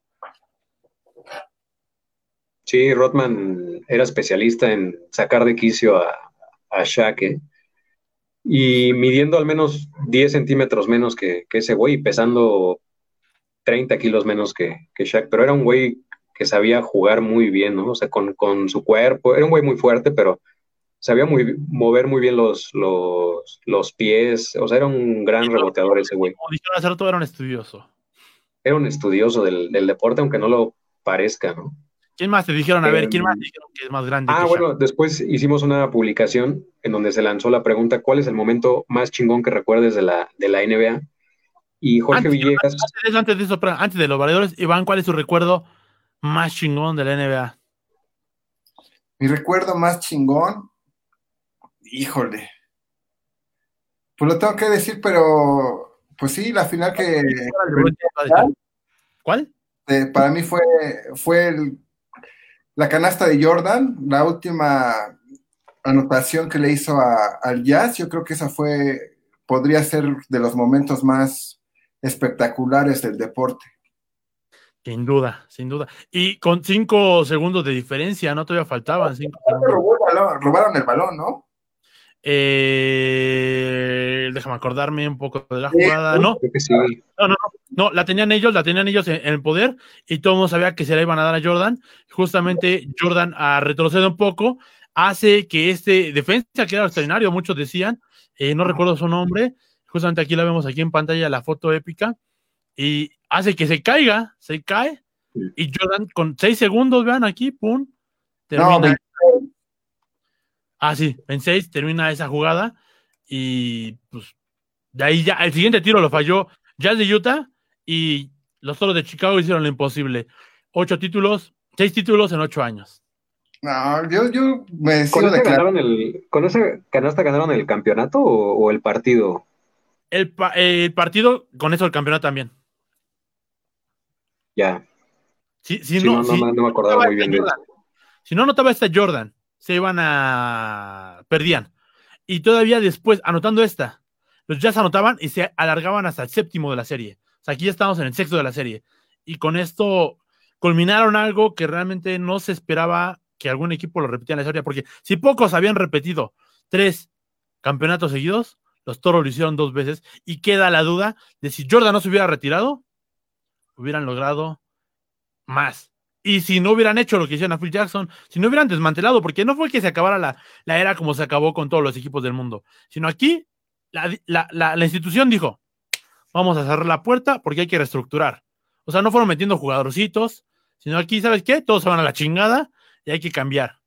Eso fue algo que va a quedar siempre la duda de si pudieran haber hecho más. Y qué, y- y qué triste para el Jazz, que era un, un equipazo, que, o sea, incluso cuando se, se retira Jordan, ¿no? Después del primer tricampeonato, pues ni siquiera ahí Jazz pudo ganar un, un campeonato, ¿no? Sino que los Rockets de Houston se llevaron los dos campeonatos de, en- de en medio para que después regresara Jordan y ganara otro tricampeonato con los Toros de Chicago, pero no se le hizo al, al Jazz de Utah, que era un equipazo, ese de Malone y Stockton. Dice Jorge Pineda, me tengo que mimir, mañana escucho el resto, besitos. Eh, Augusto, comentarios valedores y antes, después de esos, ya nos dices tú tus, tu recuerdo más preciado de la NBA. Eh, sí, Jorge Villegas nos, nos publicó un video de cuando Kobe anotó 81 puntos en un partido. Eso es algo que Jordan nunca hizo, por ejemplo. El, el récord, hoy no recuerdo, de Chamberlain. El récord es de Chamberlain, que, que hizo, creo, noventa y tantos puntos en un partido. Pero Jordan atrás está, atrás está Kobe con, con 81 y subió el, nos publicó ya el video en YouTube de los 81 puntos que metió en ese partido. Kobe era un jugadorazo también muy, muy completo ese, ese buen Kobe. que, que para defender a mi buen Jordan, por ejemplo, eh, justamente Jordan en su máximo partido, él llegó a ser 62 y ya no llegó a hacer más porque se implementó ese sistema ah, ofensivo de triángulo. En cambio, Phil Jackson jugó con Kobe como quiso jugar con Jordan, ¿no? Ese güey hace todo y a la chingada. Los primeros años, por, por lo menos. ¿Qué más nos dijeron los valedores? Sí, Cristian Chávez eh, nos publicó en esa misma. Dice, para los fans de, de Augusto, uno de los momentos más increíbles que recuerdo, no tanto de la NBA, pero sí con sus jugadores, fue aquel Dream Team en Barcelona 92. Ver jugar a todas, a todas esas estrellas juntas fue maravilloso, un sueño hecho realidad que difícilmente se repetirá en la historia. Y nos publicó la foto del, esa misma foto del, del Dream Team. Yo sí tenía póster del Dream Team en mi cuarto, ¿eh? Eh, Mi hermano tenía uno porque mi hermano era fan, yo creo que eso fue lo que me unió. Y yo sí tenía un, un póster del Dream Team en mi cuarto. Y aunque no conocía a la mayoría de los negritos, ¿verdad? Pero pues ahí estaba uno. Sí, es que jugaban espectacular, o sea, ganaban cada partido como por más de 30 puntos, pero además, eh, pues como, o sea, todo el show que daba, ¿no? esos güeyes era muy, muy impresionante. Que justo jugaron el primer partido y el último partido junto con, contra su compañero de Bulls, eh, que se decía que iba a ser una superestrella croata. Jugaron contra Croacia. Sí, es cierto. Em, Fernando Gramátquez nos comentó las finales de Bulls contra Utah, que ya platicamos de, Fueron finales esas finales. Como esos son sus momentos más, em, más chingones de la NBA. Alberto Calimocho nos mencionó eh, Pistons contra Bulls. Fue cuando aplicaron la regla Jordan para frenarlo. Y estaba muy buena esa rivalidad. Eso es lo que nos comenta, esa rivalidad de los fines de los ochentas. Sí, caray, es que. Y sí, fue, fue ya lo platicamos también, Brava. Ahí la, diferencia es que, pues yo, esos partidos yo sí no los, no los vi, ¿no? O sea, están ahí como el, recuerdo y se habla mucho de ellos y los videos, y está chido, ¿no? Pero, pero yo pongo como en, otro rubro los noventas porque sí es, la década en la que vi los partidos, ¿no? Así lo viví de lleno esa, esa década fue mejor. ¿Por qué? Porque justamente había, más, había más eh, rivalidades épicas porque los equipos estaban mucho mejor formados. O sea, realmente a, a, Magic y a sus Lakers no hubo quien les pusieron, pero eh, jugaron cuatro finales, eh, dos seguidas, después dos campeonatos, después perdieron, después dos finales donde ganaron, llegaron una a la final y la otra la perdieron, y los Celtics llegaron otra vez a la final, ganaron y después perdieron. O sea, realmente no había quien le pusiera un, un pérate a, los Celtics o así, ¿no? En cambio, pues aquí, ¿quién? Los Pistons y Portland. Ah, tiene razón, sí. Los, no, también los, los Sixers, los 76, eh, por ahí le ganaron una final a, Magic Johnson. Si mal no recuerdo, creo que fue la del 86, 85, cuando llegó Michael Jordan justamente. Ah, sí, los, los Sixers ganaron una final por ahí en los, en los, en los 80s. Porque al, principio yo decía que, creo que en los 80 solo ganó campeonatos Boston, Lakers y Detroit, pero Filadelfia creo que se llevó uno, ¿no? Por ahí. Sí, sí, sí, sí, sí, sí, sí. Sí, es cierto. Y, bueno, pues ya todos sabemos quién ha sido la franquicia más grande, ¿no? Justamente los, los eh, Celtics han ganado 17 títulos. Creo que, también, creo que Portland le ganó una final a, a los Pistons, ¿no? Portland. Ajá no me acuerdo. Eso de, de esa sí te Habría que checarlo. ¿Con Drexler? Sería que ya estaba. Sí, sí me parece. Drexler por ahí. Y fíjense, por ejemplo, esta temporada hay la posibilidad de que se dé una final Lakers-Boston, ¿eh? Lakers-Celtics. O sea, que se repita esa, esa rivalidad. Son favoritos del este los, los Celtics y los Bucks de Milwaukee, pero puede llegar Celtics. Y del oeste son favoritos los dos equipos de Los Ángeles, los Clippers y Lakers. Entonces podría darse ahí un Lakers Celtics otra vez como en los, en los ochentas. Que los Lakers han pasado de aquí para allá, ¿no? Eh, eh, ¿Con más comentarios tenemos ahí para ir cerrando esa, esa partecita? Los comentarios valedores, que estamos muy agradecidos de que nos manden valedores del Círculo Dorado. Son todos aquellos valedores que se entregan con amor con nosotros, y después tenemos a los valedores de eh, provincia, que son todos aquellos valedores que nos escriben gastándose su tiempo, sus llamadas de LADA, ¿verdad? Eh, llámele ya, usando sus tarjetas de, eh, de llame ya, nos marcan aquí a la cabina y entregan todos amor los valedores de provincia. Y por último tenemos a los valedores vírgenes, a los valedores ocasionales, aquellos que están ahí, pero no existen. No, escriben. O sea, perdón, pero por eso son vírgenes. Y así se van a quedar. Este, más comentarios valedores, Augusto. Ya cuéntanos. Creo que, creo que son todos. Cuéntanos, Rod, cuando conociste a Horacio Llamas. Ah, ok. Pensé que no había contado. Este... Está, evadiendo esa, esa anécdota, no sé por qué.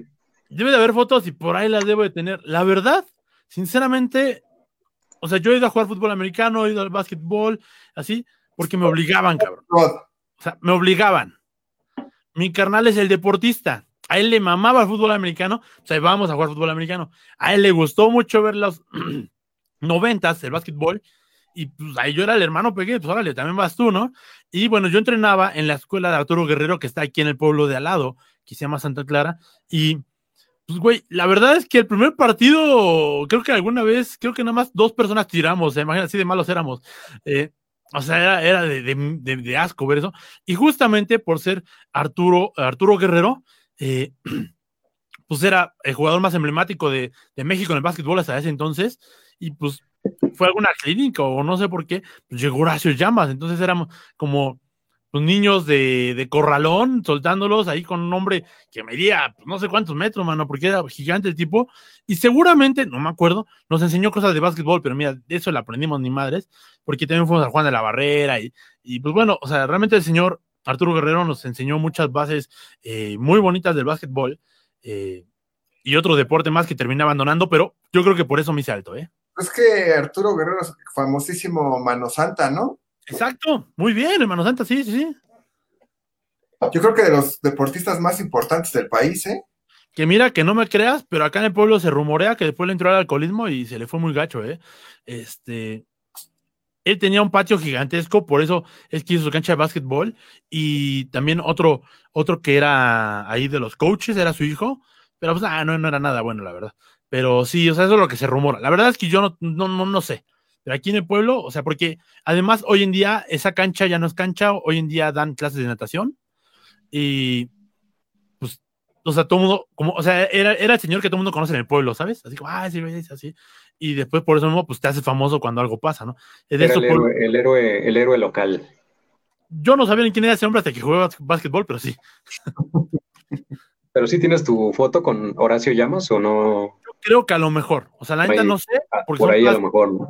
Mira, tengo un autógrafo de Bucetich y ni me acordaba hasta apenas que vi mi cuaderno de autógrafos. Y yo tengo, y he conocido a los músicos más famosos de este planeta y no tengo ni una foto ni autógrafo porque, pues a mí no me importan esas cosas. Yo voy y le digo, yo no te quiero conocer a ti, tú me tienes que conocer a mí. Soy Rod Montito. Como... Andas con todo, mano. Está, está buena esa, eh. Yo no puedo, yo sí, yo sí faneo muy cañón. ¿Sí eres fan? ¿A quién les hubiera gustado conocer de la NBA? Shaq. Shaquille O'Neal. Oye, Augusto, pero si no te fijas, te pisa, mano. No manches, sí, imagínate. Y, además yo lo he visto por ahí en alguno, pues sale mucho en la televisión, ¿no? Ese güey. Sí, sí. Em, a lo mejor creo que están bailando. Ya está, ya, está, mucho más pesado, ¿no? Que, que, antes. El güey es. O sea, el güey mide 2.16, pero ahorita ya de pesar. O sea, cuando jugaba ese güey pesaba como 140 kilos, ahorita de pesar unos 180 sin problema. Alguien dijo, Paco Yervides dijo, deportista por inercia. Y aquí Claudia Saldaña ya puso el oílo, jajaja. Ja, ja. No sé por cuál comentario de todos habrá dicho eso, pero yo supongo que hace por Iván. No, yo creo que cuando dices que quieren que te conozcan a ti. Ah, no, sí, mira. Yo, yo tengo historias. Yo, yo, rechazado, yo rechacé trabajar con esta mujer que canta así, bajito, porque la vida es bonita y triste. ¿Ya saben quién es? No sé, los todas cantan igual según yo ahorita. Sí, Carla Morrison. ah, yo, yo, yo, iba a decir Jimena Sariñana, pero pues son ahí de. las cuatro, Jimenas. Exacto. ¿Qué? Las cuatro Jimenas. Sí, exacto. La reina de las, cuatro, Jimenas. Pero yo le rechacé trabajo a esa señora, ¿eh? Algún día contaré eso después. ¿A cuál dijiste, Rod? ¿A, ¿eh? ¿A cuál dijiste que le rechazaste, perdón? A, esa, Carla, Morrison. Yo he estado. saludos a, a, Paco Yervides que nos hizo un, un fanart por ahí que lo publicó hace un rato. Ay, sí, no lo descargué. Muchas gracias. Saludos. Este. A Montemorelos. Digo, algún día en algún. Roberto Vaquero, que también escribió por ahí. Algún día vamos a hacer un programa de Valedores sin Futuro Radio. Para los que no saben qué es Valedores sin Futuro Radio, son esos programas que hacemos cuando se nos da la pinche regalada gana y que tratan de lo que se nos dé la regalada gana, valedores. Así es el asunto. Los oficiales son estos programas quincenales, ¿va? Estos son los chidos. Pero los otros son programas en los que pues mira, estoy aburrido, voy a poner y a ver si quieren estar, pues estén. Si no, pues mira, bien por mí. Así es el asunto. Pero justamente ya hemos dado varios y algún día pues vamos a hablar de estas anécdotas que, que no, que si te contara quién, con quién he estado y que ni me he dado cuenta, o sea, un día me cae que ¿Se acordaron ustedes de esa foto famosa? No sé si la conocieron, de un güey que estuvo con Obama, pero se durmió. ¿Estabas con Obama, Rod? Hay una foto muy famosa de un tipo que estuvo con Obama, güey. Y el güey estaba dormido. Entonces, todo el mundo le sacó una foto para que el güey se acordara. Y entonces ahí se sienta Obama al lado de él, güey. Y pues dormido, porque pues estaba Obama dormido, güey. O sea, y pues así fue el asunto. Así fue el merito asunto. Pero bueno, eh, estamos hablando de básquetbol. Estamos aquí en su programa de los años maravillosos. Qué años, qué bonitos años cuando éramos jóvenes, cuando teníamos sueños, cuando teníamos esperanzas de ser tan grandes como nuestros héroes Shaquille O'Neal. Algo que rescaten de esa época. Pensaba, pensaba, cuando pensábamos que había futuro. Que había valores y futuro, podcast. Ahí está el fan art. Esta es la imagen que nos hizo el buen Paco Yervide. Muchas gracias. ¿Tú, Iván, tenías sueños? Sí, a esa edad, a los de los 8 a los 12, yo creo que un montón. y sí, yo, yo, también soñaba con ser como Dennis Rodman y que mi, y que mi novia fuera Carmen Electra también. claro, claro, ¿cómo no? yo no sé de preguntar, ¿disfrutaban esas relaciones? O sea, realmente, mira, épocas más movidas. Porque hoy en día, esos jugadores hoy en día, ponmelos aquí, cancelados en 10 segundos. ¿No? Por redes sociales, por todo el mundo, ya era como, dude, están viviendo, déjalo ser, carajo, ¿no? O sea, o sea sí, era muy no. criticado, vivían en tabú, pero eran ellos, pues. Sí, actualmente pues ya están muy, muy en la mira de, de todo, ¿no? Y cualquier tuitazo ahí equivocado alguna palabra o eh, publicación acá de, de a Luisito Comunica, eh, como la semana, pues ya, ya te, te, te acaba, ¿no? Totalmente. Sí, hay muchas cosas que neta deben de ser canceladas porque son pendejadas gigantes.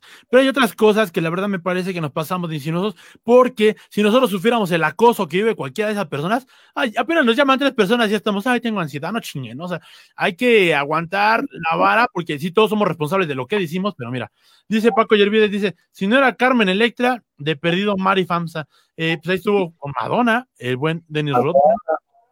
Michael Jordan en las últimas perdió la demanda de eh, divorcio contra su ex esposa y le dio la mitad de su fortuna. Michael Jordan era tan rico que se alcanzó a comprar un equipo de básquetbol. Así es, señores y señores. Con el que después jugó, si mal no me, me acuerdo, con estos desde los Wizards. En su tercer regreso del retiro, aquí estuvo con los Wizards. Sí, sí, es verdad. Paco Yervide dice, un gustazo hacerle este loguito simple, pero con todo el corazón. Muchas gracias, Paquito. Valedores y valedoras en futuro podcast. Nos vamos yendo. Sus conclusiones, valedores. Eh, bueno, a pesar de todo, está...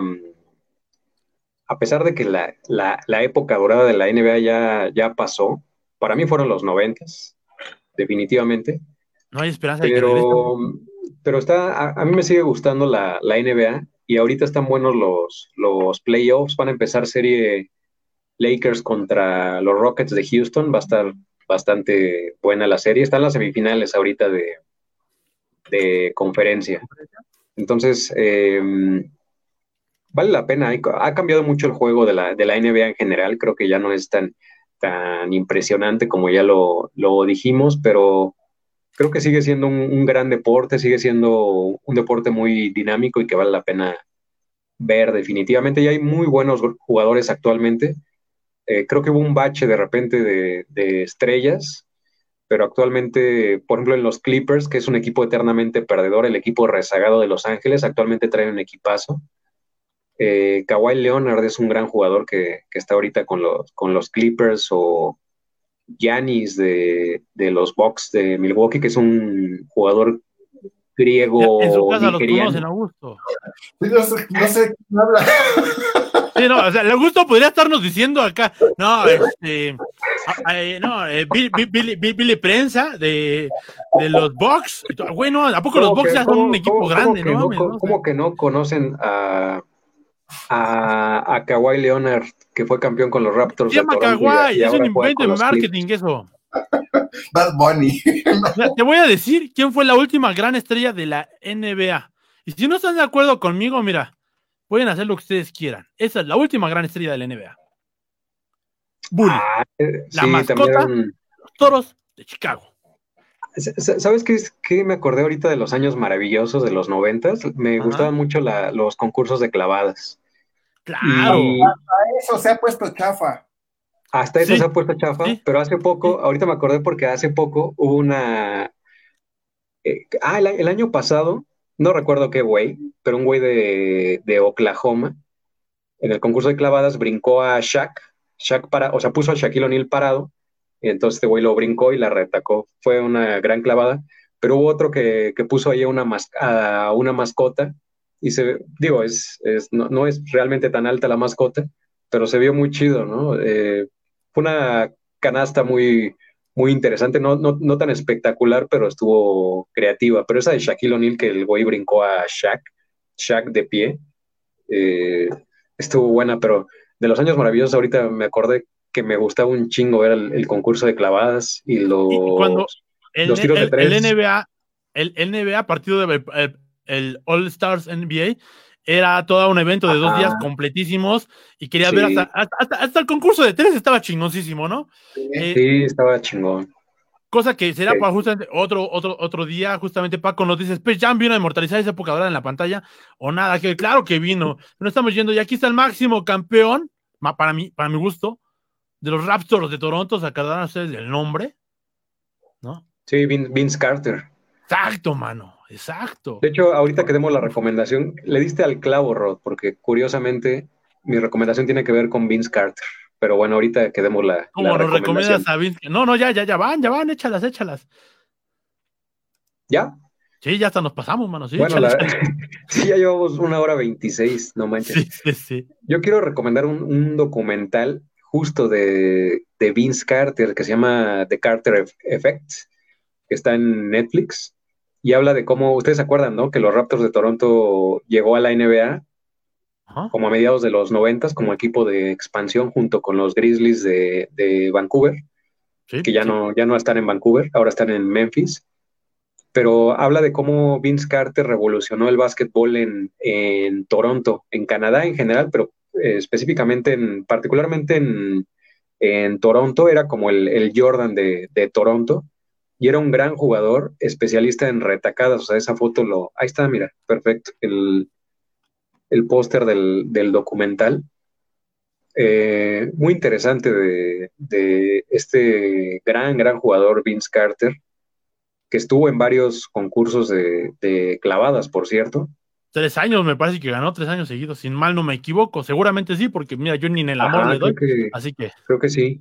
Es un buen docu, es, es corto, ha de durar como una hora y diez, una hora y, y cuarto. Sí, está en Netflix y véanlo, está, está muy, muy bueno, lo recomiendo, lo recomiendo mucho. Y obviamente, siempre que hablemos de la NBA, voy a recomendar Space Jam. Entonces, ahí ya está. quemó mi recomendación, porque ya viene la 2 y créanme Sí. que, mira, el corto está de la chingada. Seis años para hacer esa puta película, está de la chingada. Es más, Híjole. el documental de cómo hicieron Space Jam 1 está mejor.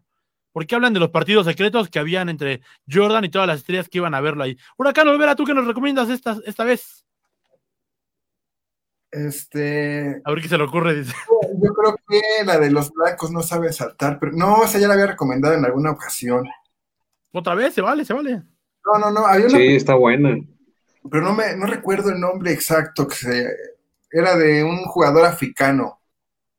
Me recordaba mucho a Hakim Olajuwon, pero se me fue el nombre de la, de la película. ¿Mutombo? No, era, era una ficción, pero sí era como, estaba basado como, Ah, ok, ok. como en la vida de, de Olajuwon. Pero Mm, no tengo, lo voy a, lo voy a compartir más tarde en el grupo, pero sí, la de los favor. de saltar, y creo que era la época chida, y se veía que se jugaba en el barrio, ¿no? Y cómo se jugaba básquetbol. Y ahorita, algo que voy a decir, que, que a lo mejor está, me tachan de, de algo muy malo, pero siento que ahorita, este, el, hay un jugador de Dallas que creo que es la sensación, ¿no? Ahorita los blanquitos son los que empiezan a resaltar en un deporte, Luca, Luca Doncic. ándale, ese, ese tipo. Ah, y estoy inventando el nombre. No, sí, que es ese jugador y lo pintan que es como el tipo que va a venir a revolucionar la liga en los próximos años, ¿no? Porque no hay nadie, diles. Sí, pero yo lo he visto jugar. Ahora, esos güeyes estuvieron en. Ese güey es de. Juega en. En Dallas. Con, con, los Mavericks de Dallas, estuvieron en serie con los, con los Clippers ahorita. Y no, no me, es un güey que no me, o sea, es, muy, volvemos a lo mismo, es muy canastero, te anota unos 25 o 30 puntos por partido, pero no es nada espectacular ese güey Luka Doncic y lo venden como la puta, la maravilla del el futuro de la NBA y yo no, no, no, no me convence en nada, ¿no? Por ejemplo, ahorita en playoffs se, se desbarató el güey. ¿Qué que ahí es donde se ven. Sí, como un Jason Kidd. Ajá, aunque Jason, Kidd, ¿eh? Jason Kidd era movedor de bola, era más bajito, y Doncic sí es como un poco más, eh, más grande, es como un guardia, digamos. Pero el güey, este, no, no me convence. Y en los momentos donde tenía que rifarse, ahorita en playoffs contra Clippers, le temblaban Yo nomás espero, valedores, espero en mi corazón que todos los que lo están viendo, que son 13 personas, porque volvimos a repuntar, sepan de qué hablan, porque si no, mira, me lo están perdiendo aquí cañón, hacía lo bonito, ¿eh? Este, de audiencia en valedores. La, recomendación de Iván fue: eh, los blancos no saben saltar porque no se acuerda. ya me quemo. Es que el básquetbol es un deporte de, del barrio, ¿no? Al final de cuentas, todos armamos nuestro tablero ahí en, la calle. Que por cierto, yo. De hecho, fíjense que, fíjense que soy, soy, muy mal pedo, güey. Porque aquí en casa yo les ofrezco mi humilde hogar, puedo salvar una carnita asada y tengo un tablero. O sea, qué pedo. Yo me acuerdo que yo tenía un poste que hicimos nosotros y, y a, un, a un vecino no le gustaba que jugáramos básquetbol porque siempre le pegábamos a su coche. Entonces, un día se enojaron y ya tiraron el, el tablero y... y el coche, güey. Ya morros, jueguen. Voy a tirar mi coche. Este, bueno, valedores y valedoras sin futuro, nos estamos despidiendo. Mi recomendación de semana, que se la posteamos también en el grupo. Si, le, si aún no son miembros de este grupo, mire, únanse. No les cobramos por ahorita, pero son valedores vírgenes. Cuando usted va subiendo y nos va comentando si es de afuera, se vuelve un valedor de provincia. Y si usted coopera con 300 pesos porque ve, Rodmond dijo, no tiene una cámara tienen que andar posteando un casetito para que usted me vea, ya será un valedor del círculo dorado. Mientras mi recomendación es de un director que se llama Gus Van Sant y que da esta película que se llama Descubriendo a Forrester, acerca de un chico negro del barrio de, Harlem eh, que se convierte en una super estrella del básquetbol, pero él en su corazón tiene el arte de la escritura. Se la recomiendo bastante, de mis películas favoritas, como todas las de Gus Van. Eh, una película muy sobria y muy sana, y pues la mejor película del mundo. Que si usted no sabe cuál es, valedores, por favor, díganles al público cuál es la mejor película de básquetbol que hay en la historia. Space Jam. Space Jam con Michael Jordan, que la pueden ver en cualquier momento y siempre les va a pinches gustar. Y si no, nos partimos la madre, cómo no. Valedores, sin futuro sin, y sin nada, sin eh, sueños, sin nada. Vámonos, ¿cómo están esta noche? ¿Con qué cerramos?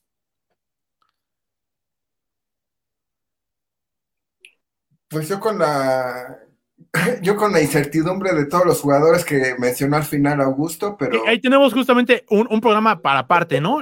NBA versus NBC porque ya está de la C, la NBA de ahorita, ¿no? O sea, pinche mal chiste, pero pues lo quería echar. Eh, Augusto, ¿con qué cerramos? Eh, no, pues estuvo muy bueno el programa. Ya llevamos una hora, más de hora y media. Yo no, yo no sé en qué momento. Si usted dice le seguimos, le seguimos. Yo no tengo bronca. Ya pues están diciendo que, que, Paco Yervide sería capaz de pagar 1.200 pesos por un saludo de Augusto Gramates. Ah, mira. Como las menciones de Fox, mano. Exacto. es que además vale más porque hoy Augusto se puso su camisa del chanfle para todos ustedes y con esa salió hoy a, su programa Valedores sin Futuro Podcast. saludos, voy a empezar a cobrar los saludos. Buena idea ahí de, Paco Yervides. Este programa parece va a durar una hora cuarenta y cinco. ¿Quieren decir algo de Space Jam? No, pues también hablando de la época dorada, para mí Space Jam fue parte también de, de, la época dorada de los de la NBA de los noventas. Em, Y, la, nueva de Space Jam, o sea, sí, claro que la voy a ver, definitivamente la, voy a ver. Ay, pues el libro. Pero estoy, casi seguro que no me, no me va a gustar. O sea, yo no sé, es de esas... Eh, de hecho, no sé si sea una, una secuela o, qué es lo que vayan a hacer, ¿no? Pero eh, no sé, creo que no va a estar tan chida.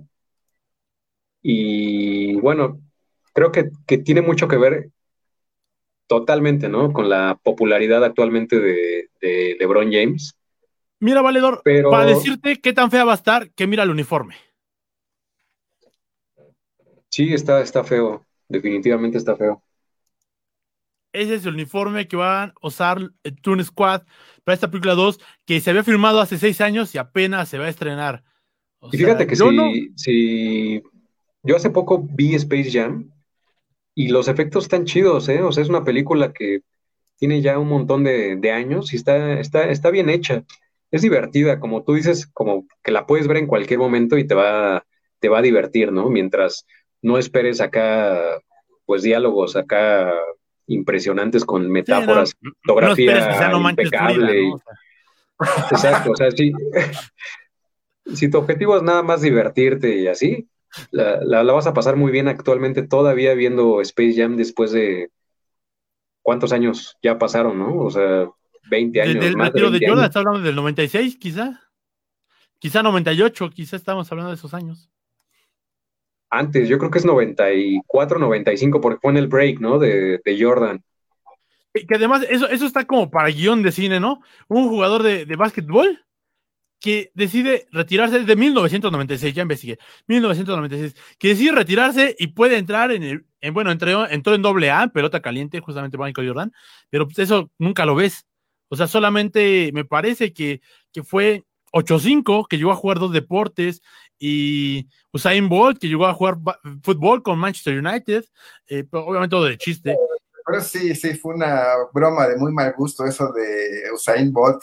Sí, no, para nada, ¿no? O sea, también 8-5 jugando otras cosas, como, güey, o sea, mira, sí, sí, sí, en el fútbol americano era vistoso, pero no era tan bueno, o sea, sí era bueno, pero no era como, mm, no sé, no sé.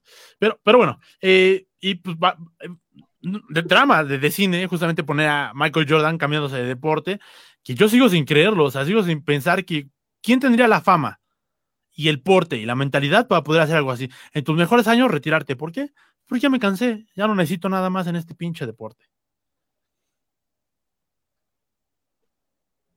Sí, o sea, se, dio el lujo de, jugar béisbol, de hacer una, una película como, como Space Jam y todavía Ah, porque incluso en, Last Dance, ¿no? Hablan de eso de cómo en, el, en medio del rodaje de Space Jam, pues ese güey entrenaba ahí e invitaba a un chingo de estrellas de la NBA, ¿no? Porque el güey estaba como preparando ya su, su, regreso. Su regreso. Entonces, después de ser una, convertirse en estrella de cine, todavía se da el lujo de regresar y ganar otro tricampeonato con los toros, eh, así como, así como si nada, ¿no? El, el, el güey. Es de esas cosas que que, justamente. Su majestad Jordan podría ser.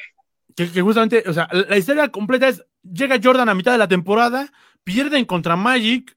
Y la gente dice, justamente, Jordan regresa después de haber perdido a su padre, llega con el número 45, y así, lo calienta Magic, así lo calientan allá en, allá en, este, en Orlando. 45 no es lo mismo que 23 cosa que le duele en el alma. Da un segundo partido de época, que la gente dice, güey, o sea, creo que no toma de 58 puntos por ahí. Y, pues bueno, pierden.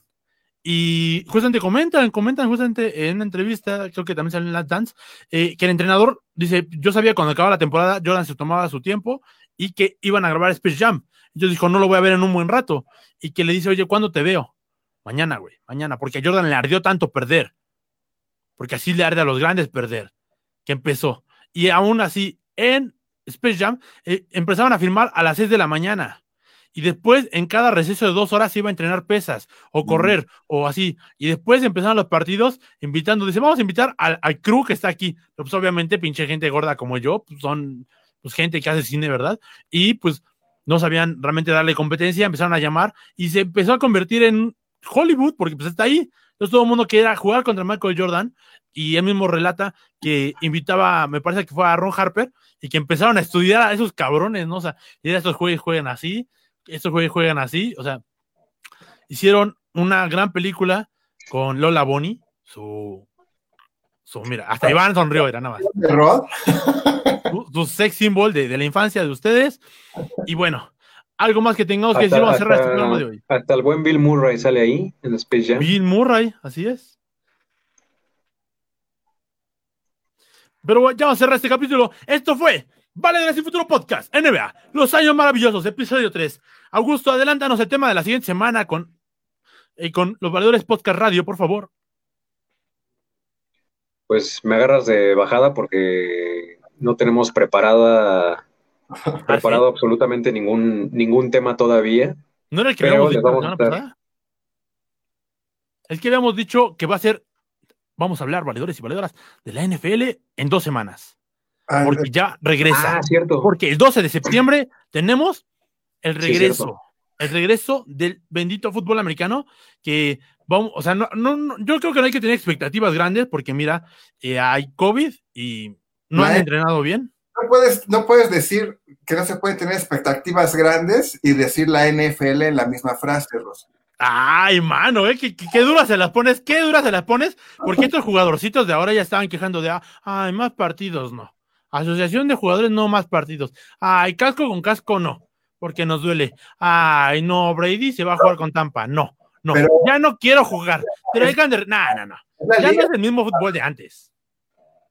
No, no, definitivamente no es el mismo fútbol, pero, pero un jugador de fútbol americano puede jugar cualquier cosa, mano, así te lo pongo. Sí, sí, e- eso, eso todo me queda duda porque no sé quién está más preparado, los de la NBA o los de fútbol americano. Yo creo que la NFL es otra cosa, man. son máquinas. Pero es que, mira, pues tienes como cuatro gordos en la línea ofensiva o seis gordos y solamente dos que corren. En cambio, en la NBA tiene cinco cabrones que. Pero, pero ¿has visto a esos gordos? Sí, sí, sí, sí. Esos impresionantes. No, pues ya sé cuánto comen también. No, no es cierto. No, la verdad están muy cabrones porque hasta hacer, eh, por algo son los, mejores más pagados, lo- lo- los defensivos. No, Pero, te puesto- yo te he puesto que esos gorditos corren las no, 10 yardas en menos tiempo que tú y, y- es lo que te iba a decir. Y además, cargando un costal de, de, de box y, y todavía empujando a do- dos cabrones. Sí, O sea, ¿no? Pero, pero tenemos ya. Entonces, por ahí había otro programa, pero ya les avisaremos en la chingada semana a ver qué chingados hacemos, porque va a estar sabrosito. El radio, donde ponemos rolas, donde hablamos abiertamente de todos los temas y donde no nos importa lo que. Ah, no, no, perdón. Sí, sí, nos importa mucho lo que usted piense y lo invitamos a que nos comente. Lo invitamos y le abrimos el micrófono para que se conecte y cuente sus anécdotas, sus historias y los amarres que usted le hizo a su exmujer y ni aún así lo quisieron. Valedores, muchas gracias por esta noche. Huracán Olvera. Pues ahí nos vemos la próxima semana en la transmisión de radio, ahí donde, donde Rod se aloca como en concierto de The Cure y se la quiere amanecer. Eh, eso sí, pues son programas infinitos. Eh, Augusto Gramates. Saludos. eh, no, pues muchas gracias. Estuvo un gran programa. Yo ya esperaba, eh, con ansias este episodio de la, de la NBA. Y nos vemos próximamente. Estén atentos ahí a, a nuestras redes, a nuestro grupo de Valedores Sin Futuro y nuestra página de Valedores Sin Futuro, Sin Futuro Podcast en Facebook. Muchas gracias y buenas noches. Yo fui Ruth Montijo. Hasta luego. Desde Catepec, Aragón y Mesa, los rockstars de banqueta, las estrellas del deporte llanero, lectores de baño y opinólogos profesionales. Desde la Ciudad de México, los valedores sin futuro podcast.